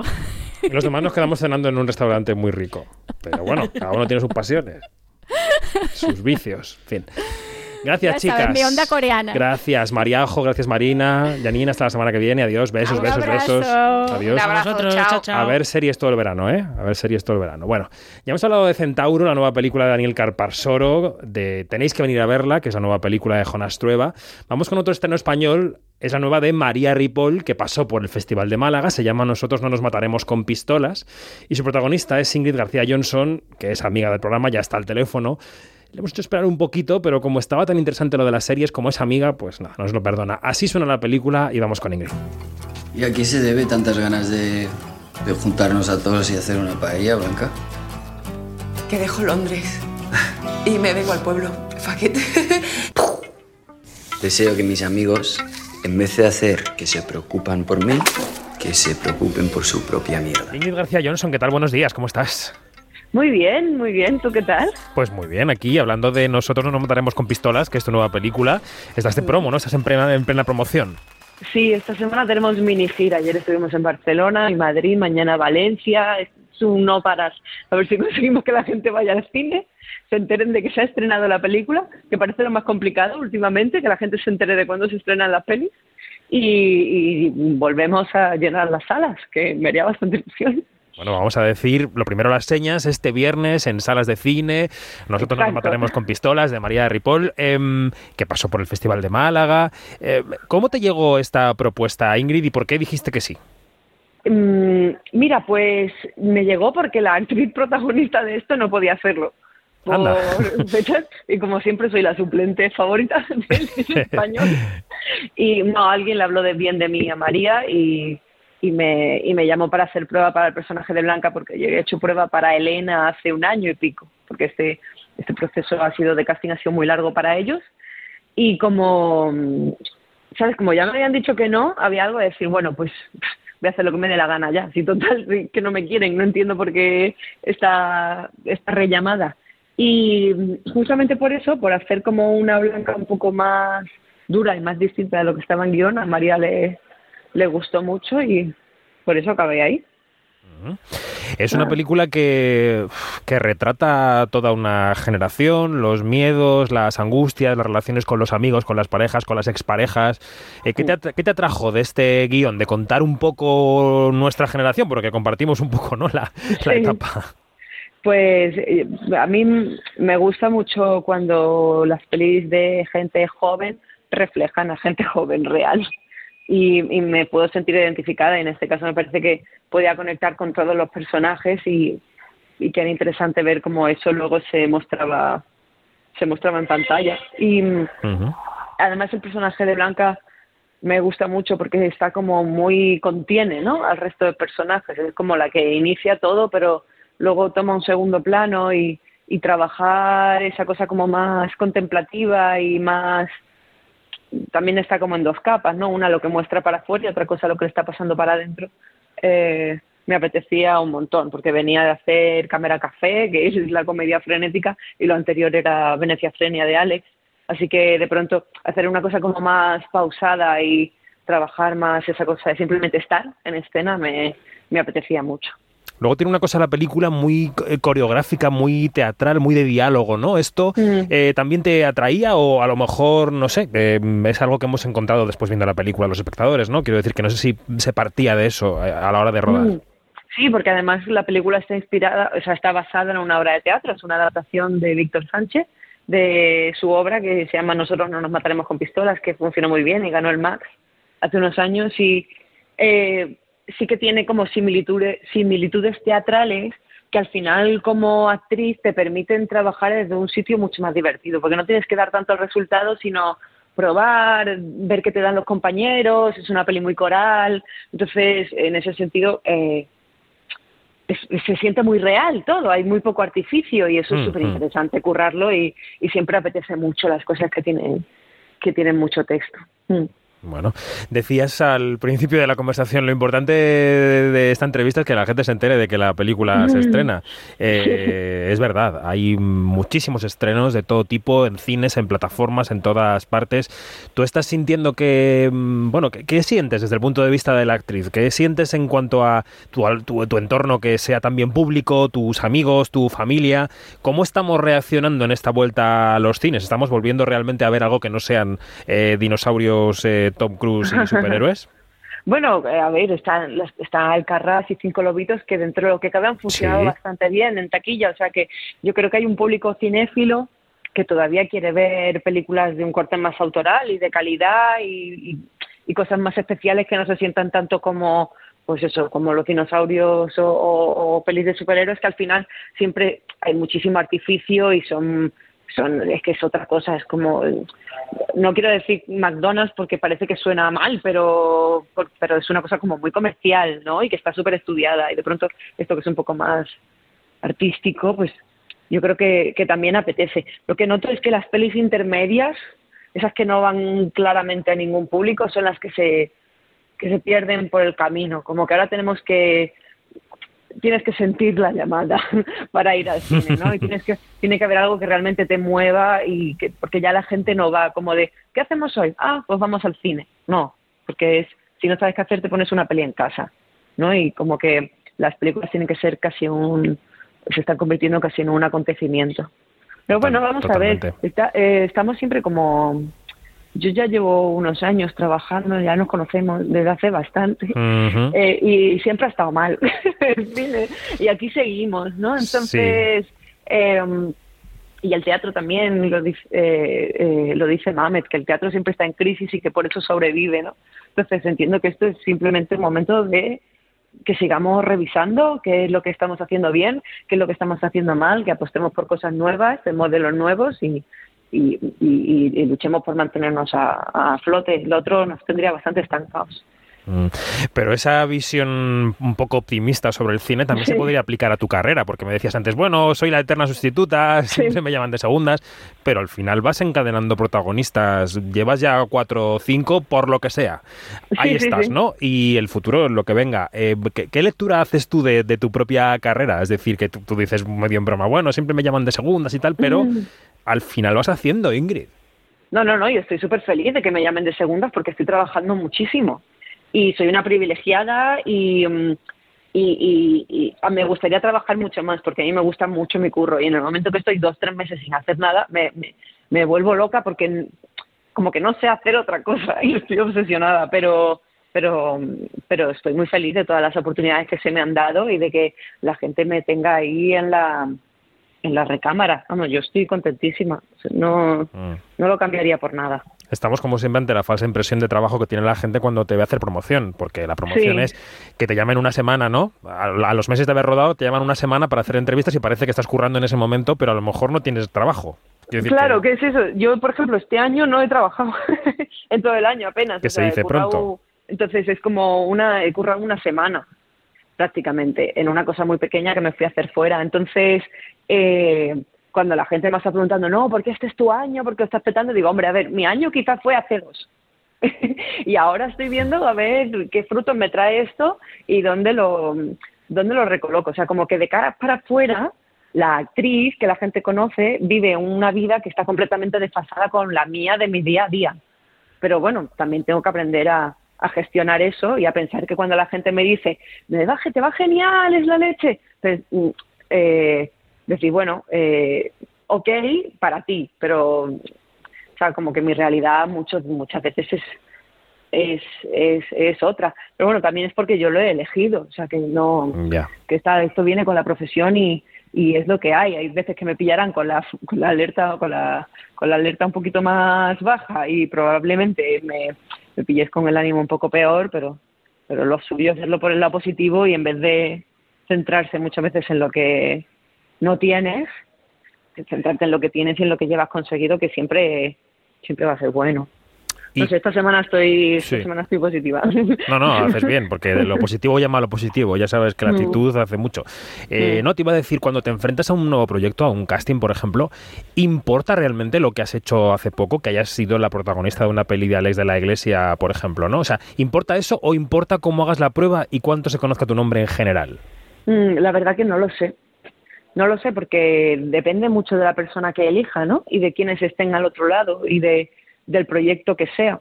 A mí eh, hay veces, o sea, yo por ejemplo de lo de pues, haber estrenado una película en Alex de la Iglesia, yo en mi vida no lo he notado. O sea, no es que ahora me estén cayendo pruebas y lloviendo proyectos por por haber hecho eso. Entonces depende un poco. Nunca sabes qué es lo que te va lo que va a inclinar tu balanza en el favor del sí. Entiendo que además trabajes y lo único que sí que noto que es positivo es que la gente hable bien de ti y que se queden contentos de haber trabajado contigo, porque al final esto es una industria relativamente pequeña y si, si alguien tiene dudas dicen, no, pero es muy maja y, se curra muy bien con ella y es muy profesional, ya sabes que van a decir, vale, pues elegimos antes a esta persona que a otra que, que probablemente pueda dar problemas, porque al final esto es currar en equipo y queremos estar todos lo más a gusto posible, sobre todo en los últimos años. ¿Y tele, con lo bien que te ha ido cuando has estado por ahí, no te ofrecen, Ingrid? Eh, um, teles, es que me partieron el corazón hace muy poco y ahora tengo mucho miedo. Uy, ¿y ¿estabas a punto de un algo o qué? Estaba a punto, me habían ofrecido un algo, eh, pero luego, sí, pero luego me lo quitaron. Uh. para dárselo a una actriz como con más nombre, que no pasa nada, ¿eh? pero que es así, forma parte de la industria, pero la tele es tan, es, una maquinaria ya tan tan potente y que, que busca también tanto otras cosas que yo tengo un poco de ahora estoy un poco dolida y digo vale pues voy a seguir haciendo mis peliculitas Lo que pasa es que es un poco a veces también el, motor y- y la, la puerta para conseguir otras cosas, ¿no? Porque la, la popularidad de la tele es inmensa. Claro, sí, pero bueno, ya vendrá. O sea, también, si tiene que venir, eh, vendrá. Em, pero no, o sea, yo al final tampoco busco los proyectos porque sea una serie o una peli o porque los vaya a ver la gente o porque me vaya a dar más o menos popularidad. Yo lo busco porque me gusta la historia y me gusta la, me supone un reto el personaje, ¿no? Que tengo para, para interpretar por delante. O sea, luego cuánto dura, si es un cortometraje y son solo dos días, pues bueno, es un reto de dos días. Y si es una serie y son seis meses, pues, pues un reto de seis meses. Pero, pero no pienso mucho en, en formato y sobre todo no puedo pensar en lo que me vaya a repercutir y en lo que me vaya a dar a largo plazo, porque ya te digo que, que hay series que se estrenan y pasan súper desapercibidas y pelis que haces de pronto independientes que nadie va a ver y que, y que son un pelotazo. O sea que esto echa, lotería muy al tuntún. Ujú. ¿Y cuándo vas a dirigir? que, que no puedo hablar, David. Pues no hables. No hablando se habla mucho, ¿sabes? Pues, pues, pues. Lo que no puedes es mentir. Luego ya lo Vale, demás. pues eh, prontísimo, prontísimo. Ostras. Por no decirte que ya. No sabía nada, ¿eh? Ha sido un poco una piedra ahí al, al lago. Ya, ya, ya has visto, es que al final la lotería a veces te suenan las cartas y a veces, a veces te dan y a veces no. Eh, estoy dirigiendo, eh, estoy muy contenta eh, ahora mismo. O sea que haber, cam- haber, haber abierto esta puerta y tener la oportunidad de pasar al otro lado está siendo súper enriquecedor. Lo estoy pasando súper bien, pero no puedo contar qué estoy haciendo porque no he firmado el contrato. no me vaya a ser que, vaya a ser que ahora se arrepientan y, y me saquen, pero sí, soy directora. Bueno, lo que dices, eh, esto podemos hacer como las películas de secuestros. Si no dices nada, es que. Si no respiras, es que sí. No, que lo que, lo que dices suena a proyecto de, de serie porque parece una cosa que en la que hay más gente involucrada, pero no sé si estoy. No, no, no, no, no, no, no es una serie, no es una Ah, serie. vale, Luego vale, te vale. cuento, te mando un WhatsApp. No, no, no es nada. y dirán los oyentes, no pues es- yo también me quiero enterar. Bueno, ya está, no te más de la pero no es, no es tan, no es tan, no es tan para mí es muy especial, pero no está. Vale, es más recogidito, más recogidito. Vale, sí, es una cosa Venga, más. pues ya está. Lo dejamos aquí, no se ha enterado nadie, no te preocupes. Vale. Ingrid García Johnson, oye, mucha suerte con el estreno de este viernes, que es importante que las películas, bueno, las películas pequeñas pues tengan una cierta ejecución en taquilla y esperemos que esta también Sí, lo sí, tenga. sí. Además es una peli muy veraniega que yo creo que se disfruta muy bien. Sí, cierto. Y que da muchas ganas de bailar y se ve bien. Es un, creo que es buen plan. De bailar y de lo que no es bailar, ¿eh? que se ve mucho ahí en pantalla, mucho... roce. Sí, sí, sí. Ingrid, un beso, muchas gracias. un beso. Chao. chao, chao, adiós. Quinótico, lo que se estrena. Buzz Lightyear a Diario Estelar. Tras estar un año abandonados en este planeta, el primer vuelo de prueba tiene luz verde. Volvamos todos a casa. ¡Suerte, capitán! ¡Contamos con usted! Recibido. Bueno, vamos con el resto de estrenos de la semana. Iñaki, ¿sigues por ahí? Estoy aquí, David. ¿Me escuchas? ¿Me sientes? Como diría te siento, aquella. te escucho. Vale. Esto que escuchamos de fondo es el tráiler de Lightyear, la nueva película de Pixar, Disney Pixar, que llega este fin de semana a las salas y que cuenta los orígenes del juguete favorito de Andy en Toy Story. Efectivamente, la, car- la cartela que vemos al comienzo de Lightyear nos recuerda que en 1995 un niño llamado Andy deseaba un juguete con todas sus fuerzas porque le encantaba una película. Y esta película es esa película. Mm. Hablamos, claro, de Buzz Lightyear, un agente espacial que se queda varado en un planeta extraño y para salir de él tiene que desafiar al espacio y al tiempo. Muy bien. La película, por cierto, ha sido prohibida en 14 países de Oriente Próximo y Asia por la razón de siempre. Porque contiene un beso entre dos personajes del mismo sexo, que bueno, en este caso es entre dos mujeres. Yo ya he dicho todo lo que tenía que decir en la portada de Quinótico. Quien no haya estado ahí en esa portada, pues que dé marcha atrás y la escuche. Y si no, pues nada, que sí, seguid con los estrenos. Esta semana hemos podido entrevistar al director de la película, que es Angus MacLean, que es un animador veterano de la saga Toy Story. Empezó en Toy Story 2. Os recomiendo, por cierto, mucho un documental cortito que hay en Disney Plus sobre el personaje de Buzz Lightyear. Yo creo que es que ilumina para verlo antes de la peli, ¿no? Y también hemos entrevistado a la productora Gaylin Sussman. Ella nos respondía cuando le preguntábamos por esta prohibición en 14 países. It's important, especially for children, to be able to look at the screen and see themselves and feel seen and feel heard um, by having that representation. Um, I, I'm sorry that not all children everywhere will be able to have that experience. Um, but we Bueno, decía que la cosa es importante para los niños, para las niñas, para que se vean en la pantalla, para que se reconozcan en ella y que siente que no todos los niños y niñas de todos los países puedan ver la historia, ¿no? La entrevista con el director, con Angus MacLean y con la productora Gaylin Sussman está en nuestro canal de YouTube, en Quinótico, primera con K y segunda con C. Bueno, Lightyear, que es claramente una opción familiar para este fin de semana, que yo creo que va a recoger buena parte de la audiencia que ya haya visto Jurassic World Dominion, porque son audiencias familiares que pueden ir a las dos cosas. Vamos con el cine francés. Esta semana nos deja un par de opciones. Una de ellas es La Brigada de la Cocina. ¡Una tempura y un canelón! El polvo de hibisco le aportará acidez. Prefiero el vinagre balsámico. Si forma parte de mi equipo, acatará las reglas. Pero les ha gustado. No se trata de eso. Sí se trata de eso cuando uno es chef. Me largo. No me faltará trabajo. Eh, eh, ¿Recuerdas que me diste una tarjeta? Sí, hola, soy Katy Marie. Vale, ya me llamas tú. Bueno, esto evidentemente lo tienes que explicar tú, Iñaki. Bueno, pues cuando hay jaleo en la cocina, ahí estamos, Claro. ya lo sabes. Louis Julien Petit dirige esta comedia con tintes sociales que se desarrolla en las cocinas de un hogar para jóvenes inmigrantes. Es la historia de un chef que, a punto de triunfar en la cocina, Ojo. una chef, perdón, Eso sí. es. A punto de triunfar en la, en la cocina, empieza a trabajar a regañadientes en este centro social. Y la otra película francesa de la semana es Estamos hechos para entendernos. Está dirigida y protagonizada por Pascal Elbe, que interpreta a un profesor que se está quedando un poco sordo. Y su vecina, que es Sandrine Kimberlin, al principio no lo soporta mucho. Pero ya sabéis cómo acaban las comedias románticas. Pues sí. Pues mm, al principio somos vecinos, nos peleamos y luego, ay, qué mono el vecino. Ya está, es así. Y es que si no acabasen así no serían lo que esperamos ver. No seríamos adictos a ellas, claro. Vamos del cine francés al cine británico. Este viernes llega a Movistar Plus sin pasar por las salas de cine y es una pena, no sabemos por qué, porque es una película deliciosa. The Duke, El Duque, está protagonizada por el veteranísimo Jim Broadbent, la veteranísima Helen Mirren y dirigida por el tristemente desaparecido eh, Roger Mitchell, que es el director de Notting Hill, entre otras, que nos dejaba en 2021. La película suena así. Will the defendant please stand? Kempton Bunton, you were charged that on the 21st of March 1961, you stole from the National Gallery a priceless portrait of the Duke of Wellington by Francisco Jose de Goya. Not very good, is it? Francisco José de Goya. ¿De qué va, Mayora, esto? Bueno, cuenta la historia real de un taxista de 60 años que hace 60 años robó un retrato del duque de Wellington pintado por Goya, por Francisco de Goya, de la National Gallery de, de Londres. El primer y único robo de la historia de, dentro de la galería. El taxista envió notas de rescate diciendo que devolvería la pintura si el gobierno invertía pues, más dinero en el cuidado de los ancianos. En la muestra de Venecia del año 2020, en lo más duro de la pandemia, eh, tanto el director como el actor se pasaron por el Lido. Ahí estuvimos charlando con ellos. También se puede ver el vídeo en nuestro canal de YouTube, Quinótico, primera con K, segunda con C, no me canso.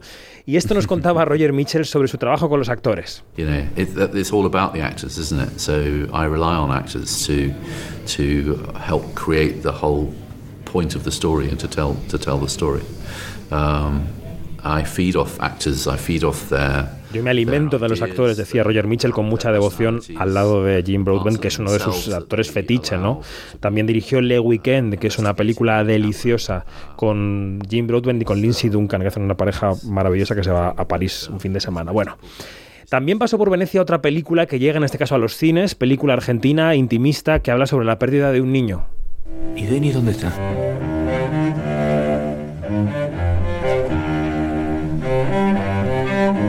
El videojuego estaba andando. Lo rescataron del fondo del mar ocho meses después y seguía andando. Se volvió a prender.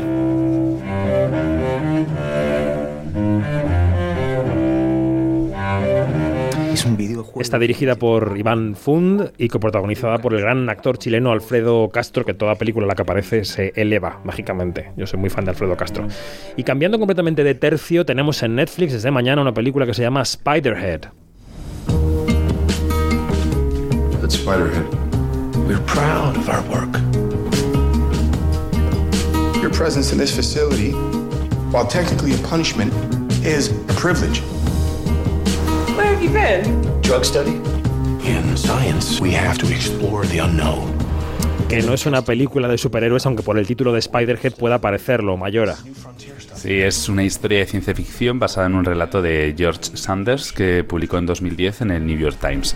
Está dirigida por Joseph Kosin- Joseph Kosinski, que muchos lo recordarán porque bueno, es el señor que está detrás de las cámaras de Top Gun Maverick. Un señor que se ha hecho rico cuenta- hace que se ha hecho rico en los últimos días. y cuenta en el reparto pues con el fantástico Chris Hemsworth y con otro nombre que también nos sonará, que es Miles Teller, que también está en Top Gun Maverick.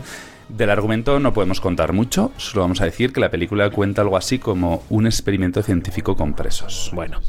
Y nos dejamos para el final de Quinótico la última charla del programa. Hoy está lleno de entrevistas esto, ¿eh? está todo el tiempo entrevistas. Esta es una entrevista por una película que te recomiendo grandemente, Mayora. Se llama El insoportable peso de un talento descomunal. ¿De quién es el talento? De Nicolas Cage. Nicolas Cage hace de sí mismo en una película que juega con la idea de que su carrera peligra en el cine, no le dan trabajo, tal, y se ve obligado a viajar a Europa y atender la llamada de un millonario que se llama Javi. Él dice Javi, sí. Bueno, pues están ahí Pedro Pascal, que es Javi, y Paco León, que también anda por allí, con el que hemos hablado esta semana. Hemos hablado con Paco León sobre cómo ha sido rodar con Nicolas Cage. Ahora escucharemos la charla que tuvimos con él hace un par de días, así que te despido, Iñaki. Hasta la semana que viene. Adiós David, aunque me quedo a escucharlo. Todo Hombre, es que la peli merece la pena. Claro, hasta luego. Un beso. Adiós. Adiós. Escuchamos cómo suena el insoportable peso de un talento descomunal y a continuación la charla que tuvimos con Paco León. What did he say? He says he loves you, but he went in a different direction. I'm done. I'm quitting acting. Ah, man, I'm driving through the hills. I'm sorry. One more time. We got another offer. It's a million bucks. It's to attend a wealthy gentleman's birthday party. The guy that owns this house, what's his name? Javi. Javi. Mr. Cage. Excuse me. Is Javi going to want me to, uh, you know? I'm not sure I understand. Look, it's Javi. I am Javi. Paco León, ¿qué tal? Buenos días. Buenos días. ¿Cómo estás? Buenos días y calurosos días. Muy bien. Sí, sí, la ola de calor dura ya una semana. ¿Tú- ¿Cómo lo llevas? Pues yo muy bien. Riéndome, los sevillanos estamos eh, eh, diseñados y, está- y- y somos superiores al resto de, de la humanidad en este sentido. Programados para el baile, como decía la canción, ¿no? Sí, sí.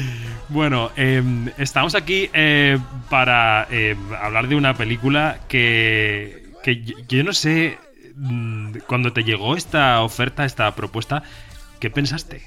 Eh, Pensé que era una locura. Bueno, me llegó la, la- la- la propuesta de hacer un casting que, que yo normalmente digo que no, a- porque no hablo inglés y no me. eh, pero en esta ocasión insistieron más de la cuenta y también Antonio Abledo, mi representante, dijo: no, hazlo. Y entonces, bueno, pues estaba yo en la playa y me hice una self-tape y creo que me cogieron porque al, al director le hizo mucha gracia durante la escena principal del personaje donde el mafioso eh, se presenta y se desvela como tal. No, no, esa, esa escena es maravillosa. El, el insoportable peso. lo- sí, y de hecho lo, lo integró, lo, lo metió en la película, que eso no estaba en el guion. Claro, claro.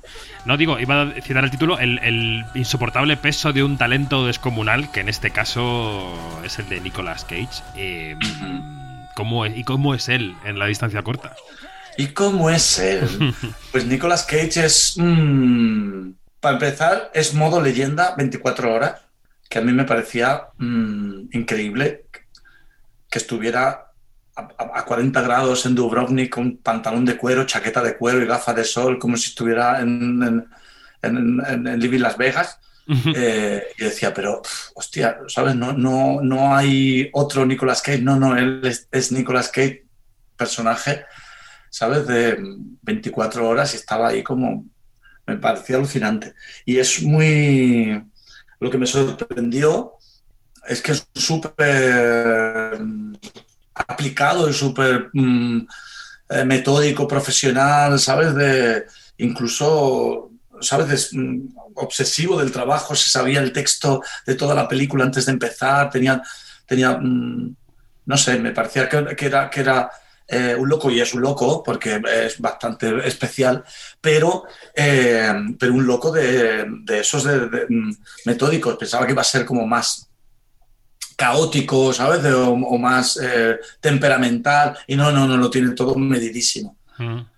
Pero hay que, ser, hay que ser bastante leyenda para ironizar sobre ti mismo como él hace en esta película, ¿no? Hombre, era, era, era complicado. Sobre todo, me acuerdo yo las, las, las discusiones de actor-director con, con Tom, con el director, porque el director escribió el guion y entonces el personaje, el guionista y el director saben mucho más del personaje que nadie. Claro. Pero en este caso, yo soy el personaje. Nicolás, que yo decía, ¿me vas a decir cómo soy yo? Y decía, sí, porque tú no eres tú, es el personaje que yo he creado. Es una imagen, ¿sabes? De un Nicolas Cage que es un personaje. Y ese personaje lo he creado yo. Y entonces era como, uh, ¿sabes? Hasta qué punto Nicolas Cage de la película es, es Nicolas Cage de verdad y entonces hasta qué punto... Y, era complicado, pero sí, efectivamente creo que es un, un signo de inteligencia autoparodiarse y reírse de, de, miserias que tiene Nicolas Cage como podríamos tener cualquiera, ¿no? Pero eh, en este caso, siendo Nicolas Cage, pues tiene más mérito. Y para ti como actor y también como director, ¿cómo fue ese contacto con... Iba a decir con Hollywood, pero no sé si es exactamente Hollywood, con un cine... eh, con- Sí, con otras sí, hechuras sí. eh, distintas a las, a las nuestras, ¿no? ¿Cómo fue ese contacto? Claro, yo cuando me enteré que esta película tiene un presupuesto, ahora no me acuerdo, pero de 60 millones de dólares, digo, hostia. Lo que haría yo con eso, ¿no? Pues, pues esto, claro, yo- eso en España no sé, mm, eh, what, ¿sabes? De, y es una comedia, es verdad que tiene, y- pero es una super, una gran producción de Lionsgate que estrenará en todo el mundo, no sé, Sí, este sí. ves. Después a la hora de rodar tienen los mismos mecanismos y, y, y fue, y yo aunque no me enteraba nada de inglés, porque no me enteraba de nada, de repente había la mascarilla, lo complicaba todo mucho y de repente decía el director desde el, desde el combo, keep rolling, where the camera is there, que- que Paco. Y tú, wow. Y yo, "Ah, mm", Claro. y Nicolas Cage así mirándome como, nene, tira, ¿vale? Claro. Y yo que no sé qué me ha dicho, o sea, no tengo ni idea, no tengo ni idea de lo que... Y era, o sea, de, de- de muchos momentos de quererte morir, decir que se abra la tierra ahora mismo y que me trague. Pero después también había muchas cosas que se, se sentían porque, Yo no sabía inglés, pero sabía estar en un rodaje y es lo mismo.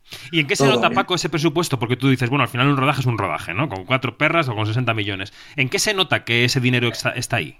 En el catering. en las brochetas de fruta, ¿no? claro, no, no, no, no, no. Tenían como una verbena. Tenía una verbena de food trucks con cosas, entonces tú ibas allí, allí hacen burritos, allí hacen veggie, allí hacen no sé cuánto, entonces, y tú podías comer lo que quisieras cuando, o sea, esto no, eso en España no se sabe, eso no, no tiene... Una medias noches de choped y para de contar. claro, esto de aquí no, eso no, eso no. Y también el control, no sé, había mucho, hay muchos medios, pero en equipos muy profesionales. También había más equipo español. El, vestuario lo hizo Paco Delgado, que es un vestuarista que trabaja hace tiempo en, Hollywood y, que también era guay reencontrarnos, ¿no? De repente ahora con Paco Delgado allí y, haciendo y haciendo una película de esas, ¿no? Mm. ¿Y tú eres capaz de pisar un set sin ser un poco director, aunque sea en tu cabeza, sin pensar eso yo no lo haría yo no lo haría con un traveling, lo haría con un no sé? Sí, soy capaz, perfectamente. Porque me, de hecho me encanta. Me encanta actuar precisamente por eso, porque es que los actores no hacen nada. digo, lo comparado con Está quedando bien, está quedando bien, sí, sí, sí. Los actores no hacen nada, no trabajan nada. Es que digo, dónde me pongo y, te pones ahí. No, nada, estoy exagerando, evidentemente que tiene mucha, que tenemos mucha responsabilidad y mucha presión y es difícil pero a nivel de, de, de, que verdadero de cabeza y tal, es, em, yo disfruto mucho actuar por eso, porque decir, hostia, no tengo que hacerme cargo de la producción, de, de las horas, de la cámara, de, mil, mil, mil, mil, mil cosas. Estoy solamente con tu cachito, entonces disfrutar de tu texto, de tu tiempo, de, y lo quieres hacer bien, claro, mm. pero es jugar, no sé. De hecho, también me gustó de, que yo, que no soy nada mitómano, ver a una figura como, como Nicolas Cage y, y, que a mí se me venía de la cabeza, pues con Corazón Salvaje, que es de mis películas preferidas, y de repente decía, hostia, tengo a Sailor delante, ¿sabes? Es muy fuerte esto. Y, y ver que es un, que es un actor, que es un compañero, mm. que tiene muy buenas formas, ¿sabes? Que es muy cariñoso y, y muy colega en, en, pequeñas cosas de trato, de, de de que sabe muchísimo del oficio y me doy cuenta de que yo también, que yo ya tengo muchas películas encima y que se me nota. Claro. ¿Y con Pedro? Con Pedro, bueno, Pedro, Hermandad, mm, minuto uno. Pedro Pascal, para quien escucha, para que sepa un poco de qué hablamos, que es eh, el de Mandalorian, ¿no? De repente. Claro, es que Pedro, o sea, de repente está eh, Nicolas Cage, es el que se lleva toda la cosa, ¿sabes? Porque es el, la leyenda, pero Pedro es también es un, está en ello, ¿no? Está en ello, está en ello está en ello, porque es un, es un juego de tronos, un narco, es un Mandalorian, un, Wonder Woman, está metido y hace construcciones de personajes increíbles. Y Pedro es un actor acojonante, acojonante. Pero para mí es mi primo, ¿sabes? O sea, de repente no había esa tensión que hay cuando ruedabas con, ruedas con, con, con Nicolas Cage. Claro sino al revés. Y él se ha portado como un príncipe porque me ayuda mucho, ha sido mi traductor personal. ¿Sabes? De repente Pedro era el que hablaba en español en kilómetros a la redonda, así que, así que me lo ha facilitado muchísimo, tengo mucho que agradecerle. Pues eh, Paco, nos vamos encontrando cada dos por tres porque afortunadamente para ti, para todos vas estrenando cosas, ¿no? Cada tanto tiempo. Y yo te voy preguntando por Rainbow cada vez que te veo, te digo, oye, ¿cómo va? ¿Y cómo va? ¿Y cómo va? ¿Lo vas cociendo? ¿Ya lo has terminado? Eh, ¿En qué estado está, Paco? pues ya está hecha, ya está entregada. Parecía que no iba a acabar nunca porque ha tenido muchísimos procesos de, postproducción así muy finos que yo normalmente no estoy acostumbrado porque tiene su, su FX, sus de estos digitales y, muy complejo de, mezclar de sonido y todo eso. Pero ya está hecha y, creo que ha quedado muy bonita. ¿Y cuál es la vida que le espera? ¿Le espera una vida de festivales? ¿Le espera una... no sé, ¿qué vida, qué vida quieres para ella? Pues mira, se va a estrenar en. en eh, o sea, va a tener una vida, eh, una distribución en salas y en plataformas, casi al mismo tiempo. Y esto es bastante, como sabes, insólito. Netflix ha hecho cosas parecidas con directores buenos, mm. como mm, Cuarón, Sorrentino y. Los de tu liga. exactamente. Y entonces, pues. Eh, pues en España no habían hecho esto y ahora han, eh, han- va- se va a estrenar en, en salas y, y muy pronto en, en- en sabes Así que, que la idea es simultanear y practicar esto que yo ya hace 10 años con Carmina y Os Revienta investigábamos y de repente que es la multiplataforma y cuando en esa época nadie daba un duro porque la gente pagara por ver contenido audiovisual, imagínate lo que ha cambiado el cuento. Ahora todo el mundo tenemos siete, eh, siete Plataformas. plataformas, ¿sabes? De, y, sigue, y, y la gente sigue yendo al cine, más o menos. Mm. Hay dos personas a las que hay que darles la razón de aquella época, no, no en mi caso, que yo sí os creía que erais Alex de la Iglesia y tú. Los dos hablabais de, de Internet, hablabais del futuro, hablabais de la, la hibridación de los contenidos y aquí estáis, ¿no? Pero no quería dejar pasar lo de Netflix porque tú sabes lo que hace Netflix con estos directores, con, con Cuarón y con Sorrentino, que es que los lleva primero a Venecia, por ejemplo. Pues en este caso no será Venecia. Chan, chan, chan. bueno, un gran festival, un gran festival de categoría A nos vale. Claro, pues ya está, tú atacabos y yo no voy a decir nada. Pues muy bien. Pues, pues nos vemos a la vuelta de las vacaciones, Paco León. A ver, a la vuelta de verano nos vemos. Bueno, muy bien. Pues Paco León, ha sido un placer. Muchísimas gracias. Espero que vaya todo muy bien eh, y, y que vaya muy bien también esta- este peso insoportable en la taquilla. A ver si en la cartelera, digamos, tiramos un poco de la gente, ¿no? Que, que deje de ver solo Vale. dinosaurios y, y a Tom Cruise. Pues sí, pues sí, ojalá. Gracias, Debbie. Un abrazo fuerte. Chao. Hasta luego.